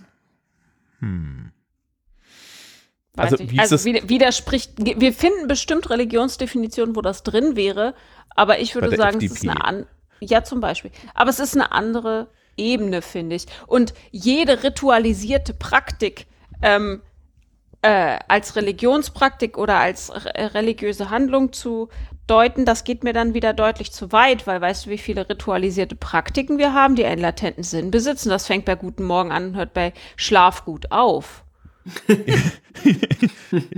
du sagst schon. Also, oh, scheiße. Mir, ich, ich wünsche ja dem Hund jeden Abend eine gute Nacht. Ne?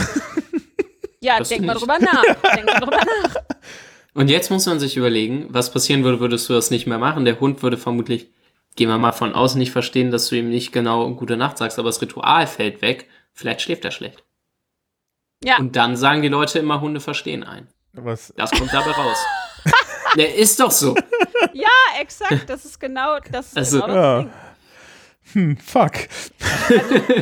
Nein, ich, ich Dieser, finde. dieser latente Sinn ist ja etwas, was um, also ne Soziologie, äh, unsere gesamte Gesellschaft durchzieht und unser Miteinander strukturiert und ähm, Verbindung schafft, Verbindung, aber auch Distanz schafft. Also es organisiert alles. Ja, All das, was nicht im Bewussten abläuft. ich, ich frage mich aber, ob, ob, ob man nicht trotzdem hin und wieder mal darauf hinweisen darf, dass, dass, dass das alles so ein bisschen. Also, Naja, das, das Ding verliert von äh, verliert seinen Wert, wenn alle Beteiligten äh, keinen latenten Sinn mehr draus ziehen können. Und sich nicht mal mehr darauf einigen können, dass sie alle gemeinsam diese Veranstaltung scheiße finden, weil dann hätten wir auch wieder einen latenten Sinn hergestellt, nämlich wir gegen die Struktur als so ein kleines Opium in den bürokratischen Mühlen. Also, nicht raus aus der Nummer. das heißt, das heißt, solange du einen wahren Gläubigen dabei hast. Oder gar keinen. Oder gar keinen. Nee, nee, der, das Problem, ich glaube wirklich, das Unglückste, Glücklichste ist, wenn da irgendwie fünf Leute drin sitzen, vier denken sich, was soll der Scheiß, und der fünfte ist ernsthaft überzeugt davon. Das ist Das, dann, das wäre zumindest spannend das ist ein als bisschen, teilnehmende Beobachtung. Ja, also das ist dann so ein bisschen wie wenn du bei deiner, wenn, wenn deiner, bei, deiner, bei deiner hyperchristlichen Tante eingeladen bist, ne? Oder, oder so. Oder die dann, die dann. Ich habe zwar keine, aber ich glaube, wenn man mich in einen sehr christlichen Haushalt einladen würde, so wie ich aussehe und so wie ich bin, wäre das sicher auch spannend. ja, aber dann komme ich ja, ich, ich komme dann dich abholen. Irgendwer muss mich dann abholen. Oder die anderen. Aber die. Ja, also ich, ich, wie gesagt, ich finde das, ich finde ja, ich, ich finde ja das erstmal grundlegend nur amüsant, ja, also weil ähm, Wirkungen von sozialem Handeln jenseits dessen, dass es sozial wichtig ist, ist dann nochmal eine andere Sache. Und ich, ich finde es halt in meinem Rahmen, ich finde find ich das, glaube ich, einfach selber nur ermüdend, weil ich natürlich Mhm. derjenige bin, der sich denkt, oh Leute, können wir das nicht irgendwie besser machen, indem wir was machen? Ja. Ist ja schön, dass ihr euch alle wohlfühlt dabei, aber ich vielleicht bin ich vielleicht bin ich dafür zu tot. Da wären wir wieder. Das- Hey, dies, ey, komm, ich hab's als Frage gestellt. Ja. Wir debattieren das in der nächsten Folge. Äh, Ähm, Ist ja eh die Ähm, Weihnachtsfolge. ähm, oh ja, Weihnachtsfolge. Weihnachtsfolge. Cool. Ja. Ähm, äh, genau, eine, eine Funktion hatte ich hier mir noch notiert, aber die, die besprechen wir vielleicht ein andermal. Das kann ich auch so irgendwann nochmal machen. Ähm, ich habe noch einen, einen Hinweis für in den Shownotes, ähm, weil ja letzte Woche Reformationstag war, also Ende Oktober war ja Ja, bei Reformationstag. uns war alle Heiligen. Siehst du, aber Ja, ich bin ihr ja, da, ihr da. Ich bin ja evangelisch. ähm, ähm, ein, ein Beitrag im Deutschlandfunk, den man momentan noch hören kann, von Marcel Schütz, einem äh, Organisationssoziologen aus Oldenburg, ähm, fand ich ganz spannend, weil es ja immer wieder irgendwie Thema ist, dass den Kirchen ihre Mitglieder da schwinden und was soll eigentlich Kirche in der Moderne und so. Und das irgendwie, glaube ich, sind nur fünf Minuten oder so. Verlinke ich auf jeden Fall mal und fand ich ganz hörenswert, war einer meiner äh, ja, organischen äh, Berührungspunkte mit ähm, Religionssoziologie in, in letzter Zeit und Organisationssoziologie. Also, Ja. wo, wir ja bei Weihnachten und so weiter sind. Ähm, zu Weihnachten gehen viele Menschen immer noch in den Gottesdienst, ne? Ja, Ja. das meinte ich vorhin so als Kern äh, oder als Mhm. letzter Anker in dieser äh, Vertrautheit. Ja, ich, war- ich war ja auch jahrelang beim Weihnachtsgottesdienst und fand das jetzt gar nicht so schlimm, außer dass ich beim Vater Unser natürlich irgendwie das Amen nicht mitspreche und den Text so und so nicht kann. Komischerweise, ich kann es Vater Unser auf Altenglisch, aber ich kann es nicht auf Deutsch. Ah. Das ist witzig. Ja, aus, aus Gründen. Ähm, und ja, naja, ich glaube, das gibt den Leuten halt doch sehr viel. Ne? Also die, die Frage ist jetzt dann, dann, was passiert eigentlich, wenn, wenn, wenn jetzt diese, die, die, die Reste von organisierter Religion langsam weg sind. Ne? Also ich meine, was, was, was ist denn, was, was ist denn jetzt? Viele Leute wünschen ja immer den Kirchen den Untergang, ja. Ich weiß gar nicht, ob das so gut ist. Ich weiß auch nicht, ob es weggeht. Also wir haben zwar eine immer größere Anzahl von Menschen, die sich keiner Religion zugehörig fühlen. Das ist seit Jahren eine stabile Größe, die äh, niemals zurückgeht und immer wächst. Ähm, und ich glaube fest daran, dass wenn das eine weg ist, was anderes kommt, weil ich will jetzt nicht in Adornos Fußstapfen treten, aber Aber ich Ähm, trete in seine Fußstapfen. aber ich trete jetzt einfach in seinen Fußstapfen. nee, wie ähm, Klausen ja auch gesagt hat, beziehungsweise das als die Möglichkeit betrachtet, mit dieser Unsicherheit etc. klarzukommen, das wäre Muße und Selbstreflexion. Ich bezweifle, dass Gesellschaften allumfassend es leisten können, Alltag und Chaos reflektiv zu behandeln. Deswegen glaube ich, wird ein Bedarf an Religion oder Alltagsreligion immer da sein, weil diese Arbeit Mhm. ist nicht von allen zu leisten. Also können wir versuchen, aber halte ich für ganz im Sinne Adornos für etwas unrealistisch. Ja, und die Frage ist auch, die Frage ist auch, also man kann jetzt vom organisierten Christentum sehr viel Schlechtes halten, Ja. aber ich glaube, so die grundlegende Botschaft ist jetzt nicht ganz so die falsche, die man da so angeben könnte. Ja, also da gibt es ja weitaus blödere Botschaften, die man angeben könnte. Und du hattest ja vorhin, also wir haben, wir haben jetzt nicht drüber geredet, aber Nationalismus als Ersatzreligion Da wird einem dann eher Puh. schwummerig, ne? Ja, also, wo du drauf anspielst, ich kann für die Hörerschaft normal, weil wer will sich den Artikel dann in Gänze geben? Da kann man ja auch darauf warten, dass ich ihn erkläre. Ähm, das war das, was ich vorhin meinte mit diesen Vorurteilen als strukturierendes Moment in so einer Chaosgesellschaft. Und so ein Vorurteil, was er erstmal als positiv betrachtet, weil es ähm, handlungsfähig macht. Da, er unterscheidet zwischen Vorurteil der Selbsterhaltung und Vorurteil des Hasses. Und ähm, macht halt auf, wie das Fremde, äh, den Hass auf das Fremde und das Nicht-Vertraute äh, eine stabile, ein stabiles Massenmedium wird. Und als verbindendes Element der Vergesellschaftung einer ganzen Gesellschaft wird. Und das finde ich tatsächlich, ja, Ja. Adorno, ne? So. Ja. Ähm, da, also der Artikel, wenn ihr den lesen wollt, der ist richtig, richtig gut. Und ich finde ihn sehr, sehr verständlich, weil das ist ein verschriftlichter Vortrag. Und Klausen, das weiß sogar ich, Klausen konnte super gut Vorträge halten. Ähm, also versucht euch ruhig mal an dem Text, der ist gar nicht so übel. Ja, Und ich fand äh, das ich gut glaube, ich glaube, ich aufgemacht. kenn- hab den mittlerweile auch gefunden und bin auch vor Wochen mal drüber gestolpert. Der ist echt ganz, ganz lesenswert. Der ist, der ist ganz, der ist ganz nice. Also vielleicht ein bisschen deprimiert, aber dann hat man wieder Motivation für die antirassistische Arbeit. Ja, aber es ist, ja, ne, die Frage ist halt, ähm, die Frage ist halt, wenn man das, wenn, was, was passiert, wenn, wenn das, Ange das christliche Angebot nicht mehr angenommen wird. Ich habe in dem Zusammenhang, ich habe letztens irgendwie New York Times The Daily gehört und da ist ja jetzt gerade Wahl heute, ne? Also als wir Oh ja. aufnehmen, ist Wahl. Wenn ihr das hört, Übrigens, wo heute Wahl ist, wo, äh, bei, ganz kurz, wo, weil ich heute Luhmann ein paar Mal zitiert habe, der hat heute 20. Todestag tatsächlich. Sagt man da herzlichen Glückwunsch? Ja, genau, ich dachte mir jetzt auch Ich glaube, gerade. man, nimmt- ich glaub, man nimmt das hin, gerade eher. Ach so, ja, man weil nimmt das eine, Ich glaub nehme das. weiter interessiert. Ja. Ähm, ähm, zu, zu Gedenken. Luhmanns, Ja. äh, kauft euch einen Zettelkasten. Ähm, und, und in diesem The Daily Podcast ging es letztens um Evangelikale und äh, wie die wählen. Und es, es gibt jetzt anscheinend eine größere Gruppe evangelikale Frauen in den USA, die nicht mehr Trump wählen, weil Trump zwar dieses Anti-Abortion-Ticket hat, wo ja dann die ganzen E- Evangelikalen irgendwie drauf steil gehen, aber seine restlichen Werte so unchristlich sind, dass diese, äh, dass, dass, diese, dass diese Frauen gesagt haben, den kann ich doch nicht wählen.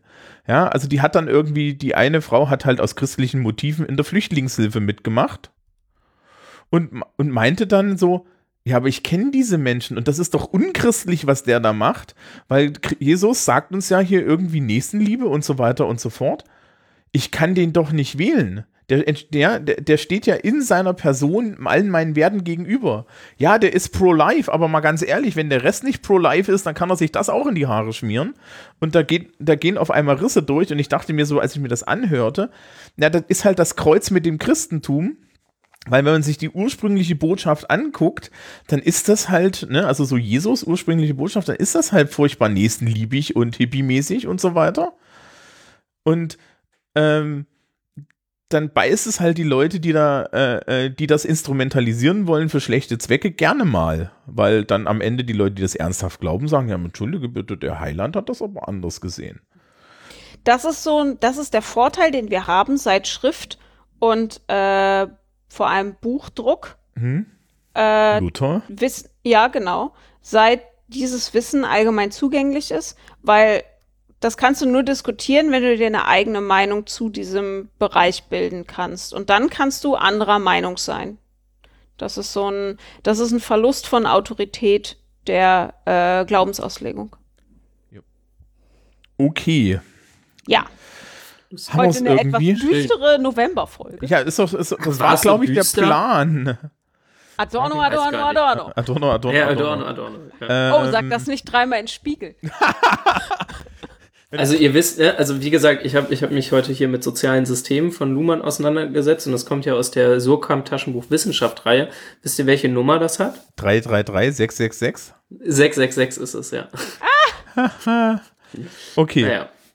Ähm, ha- au, au, muss ich jetzt hier eine Aufgabe machen? Ja, du kannst sagen, liebet euren Nächsten, Ja, aber genau. Liebt mal euren Nächsten, aber ähm, ähm, das ist vielleicht, das, das, ist, das ist vielleicht gar nicht, das ist vielleicht gar nicht so schlecht. Das ist vielleicht gar nicht so schlecht. Ähm, also, also wir haben ja eigentlich so ein bisschen gesagt, Religion ist für soziale Kohäsion eine gute Idee, ja, und hilft einem so gegen gegen die gegen die komplexe Welt. Und naja, Ge- Vergemeinschaftung ist auch eine schöne Sache. So, jetzt rufe ich hier niemanden auf, irgendwelchen organisierten Religionen beizutreten und so, aber Gemeinschaft ist vielleicht nicht schlecht. Ähm, und, und dann können wir vielleicht irgendwie so ein bisschen, ihr, ihr kennt ja diesen Spruch, ne? Im, im, ne? Liebe deinen Nächsten wie dich selbst. Und da gibt es ja zwei Interpretationen. Ja? Ihr seid hier doch eigentlich die Christen, warum muss ich das eigentlich erzählen? mach, mach, du ich habe bist- mich da deine Aufgabe. emanzipiert. Äh, ah, hast deine mich da- Aufgabe, mach mal. Ja, ja. Ähm, naja, liebe deinen Nächsten, ist irgendwie klar, wer immer das auch ist. Komischerweise ist er männlich. Das Problem ist, wenn du sagst, liebe deine Nächste, dann hat das, kriegt das Konnotationen, die du auch nicht haben willst. Ähm, und das ist übrigens, ne, das ist jetzt aus Feminismusgründen wieder total spannend. Wenn, das, wenn man das weiblich macht, wird das automatisch sexuell konnotiert. Wenn man das männlich macht, nicht, ne? Viele Späße dazu. Irgendwann mal später. Genau, lasst, lasst mich, genau, lasst mich nicht, äh, lasst mich jetzt nicht ereifern. ähm, Mach, dein, mach mal deine Aufgabe. Und, und dieses wie dich selbst gibt es ja in zwei Varianten. Ne? Das eine ist, ähm, du sollst den in derselben Menge leben, in der du dich selbst liebst, was für den einen oder anderen vielleicht eine schlechte Idee ist, weil, naja, so entstehen Vielleicht Amokläufer. Ja. Ja. Und die andere Variante ist die, wo man sagt, liebe den anderen und liebe dich selbst und die Menge ist eigentlich scheißegal. Und ich glaube, das ist vielleicht so zum, zum November, wo es draußen so dunkel ist und so, die, die, die richtige Botschaft, die wir da mitnehmen können. Ja. So ein bisschen. Ähm, insbesondere, weil ja, äh, es ist vollkommen egal, woran man glaubt. Aber, naja, einen grundlegenden Respekt sollte man irgendwie haben, ne? Und, Fände ich ganz gut. und ähm, auch, auch, auch äh, Religion einfach abzulehnen, lehnen, ist jetzt nicht sinnvoll, weil, naja, was bringt's mir? Ja, also. Vor allen Dingen erstaunlich profan einfach.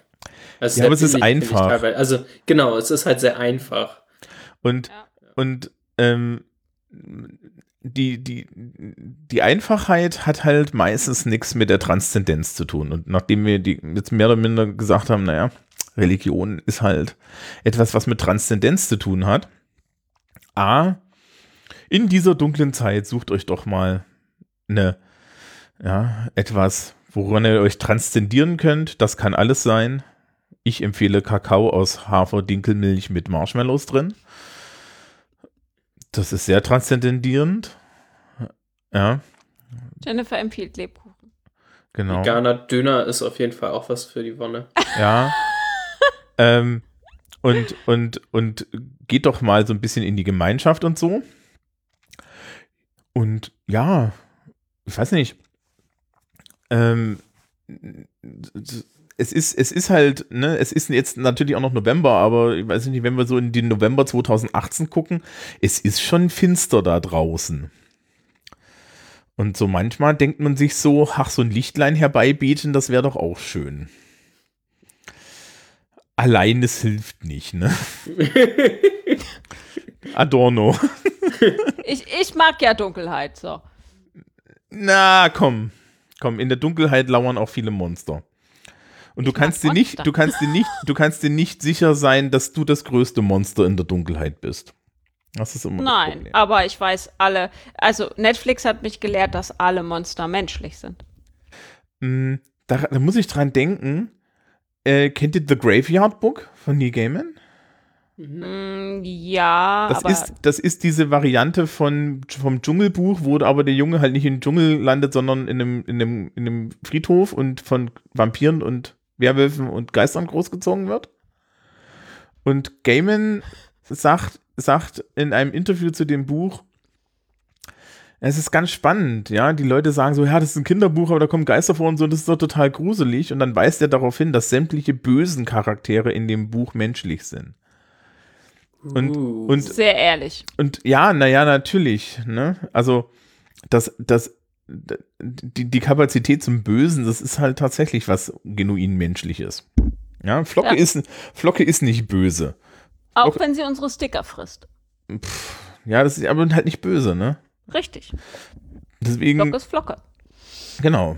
Also so und so, ne? Kannst du, kannst du ja eh nicht ins Gesicht blicken, ohne äh, in den Resten deines Herzens weich zu werden. ähm, und ähm, ja, also vielleicht, vielleicht, vielleicht, weiß ich nicht, im November zündet euch doch vielleicht ein Lichtlein an und guckt mal, ob ihr nicht in der Dunkelheit irgendwie noch jemanden findet. Finde ich eigentlich immer gut. Ja, so um Halloween rum die Leute rein zu erinnern, dass wir nicht alleine sind und dass alleine sein auch vielleicht eine schlechte Idee ist. Und es muss ja jetzt nicht unbedingt religiöser Kontakt sein, aber Gemeinschaft tut gut. Ja. Damit Ja, habe ich es hab ich's salbungsvoll irgendwie zu Ende gekriegt. äh, sehr salbungsvoll. Ähm, ja, wir, wir, wir hören uns im Dezember wieder. Wir hören uns im Dezember wieder. Wir haben noch keine Idee, was wir machen. Lebkuchen essen, es ist Dezember. Ja, Lebkuchen, Lebkuchen, ja. es ist Dezember, genau. Das auf jeden Fall. Ja. Wir Ansonsten- überraschen euch, wie immer. Ja, uns fällt schon was ein. Also dann, einen schönen Restmonat. Tschüss. Tschüss. Tschüss.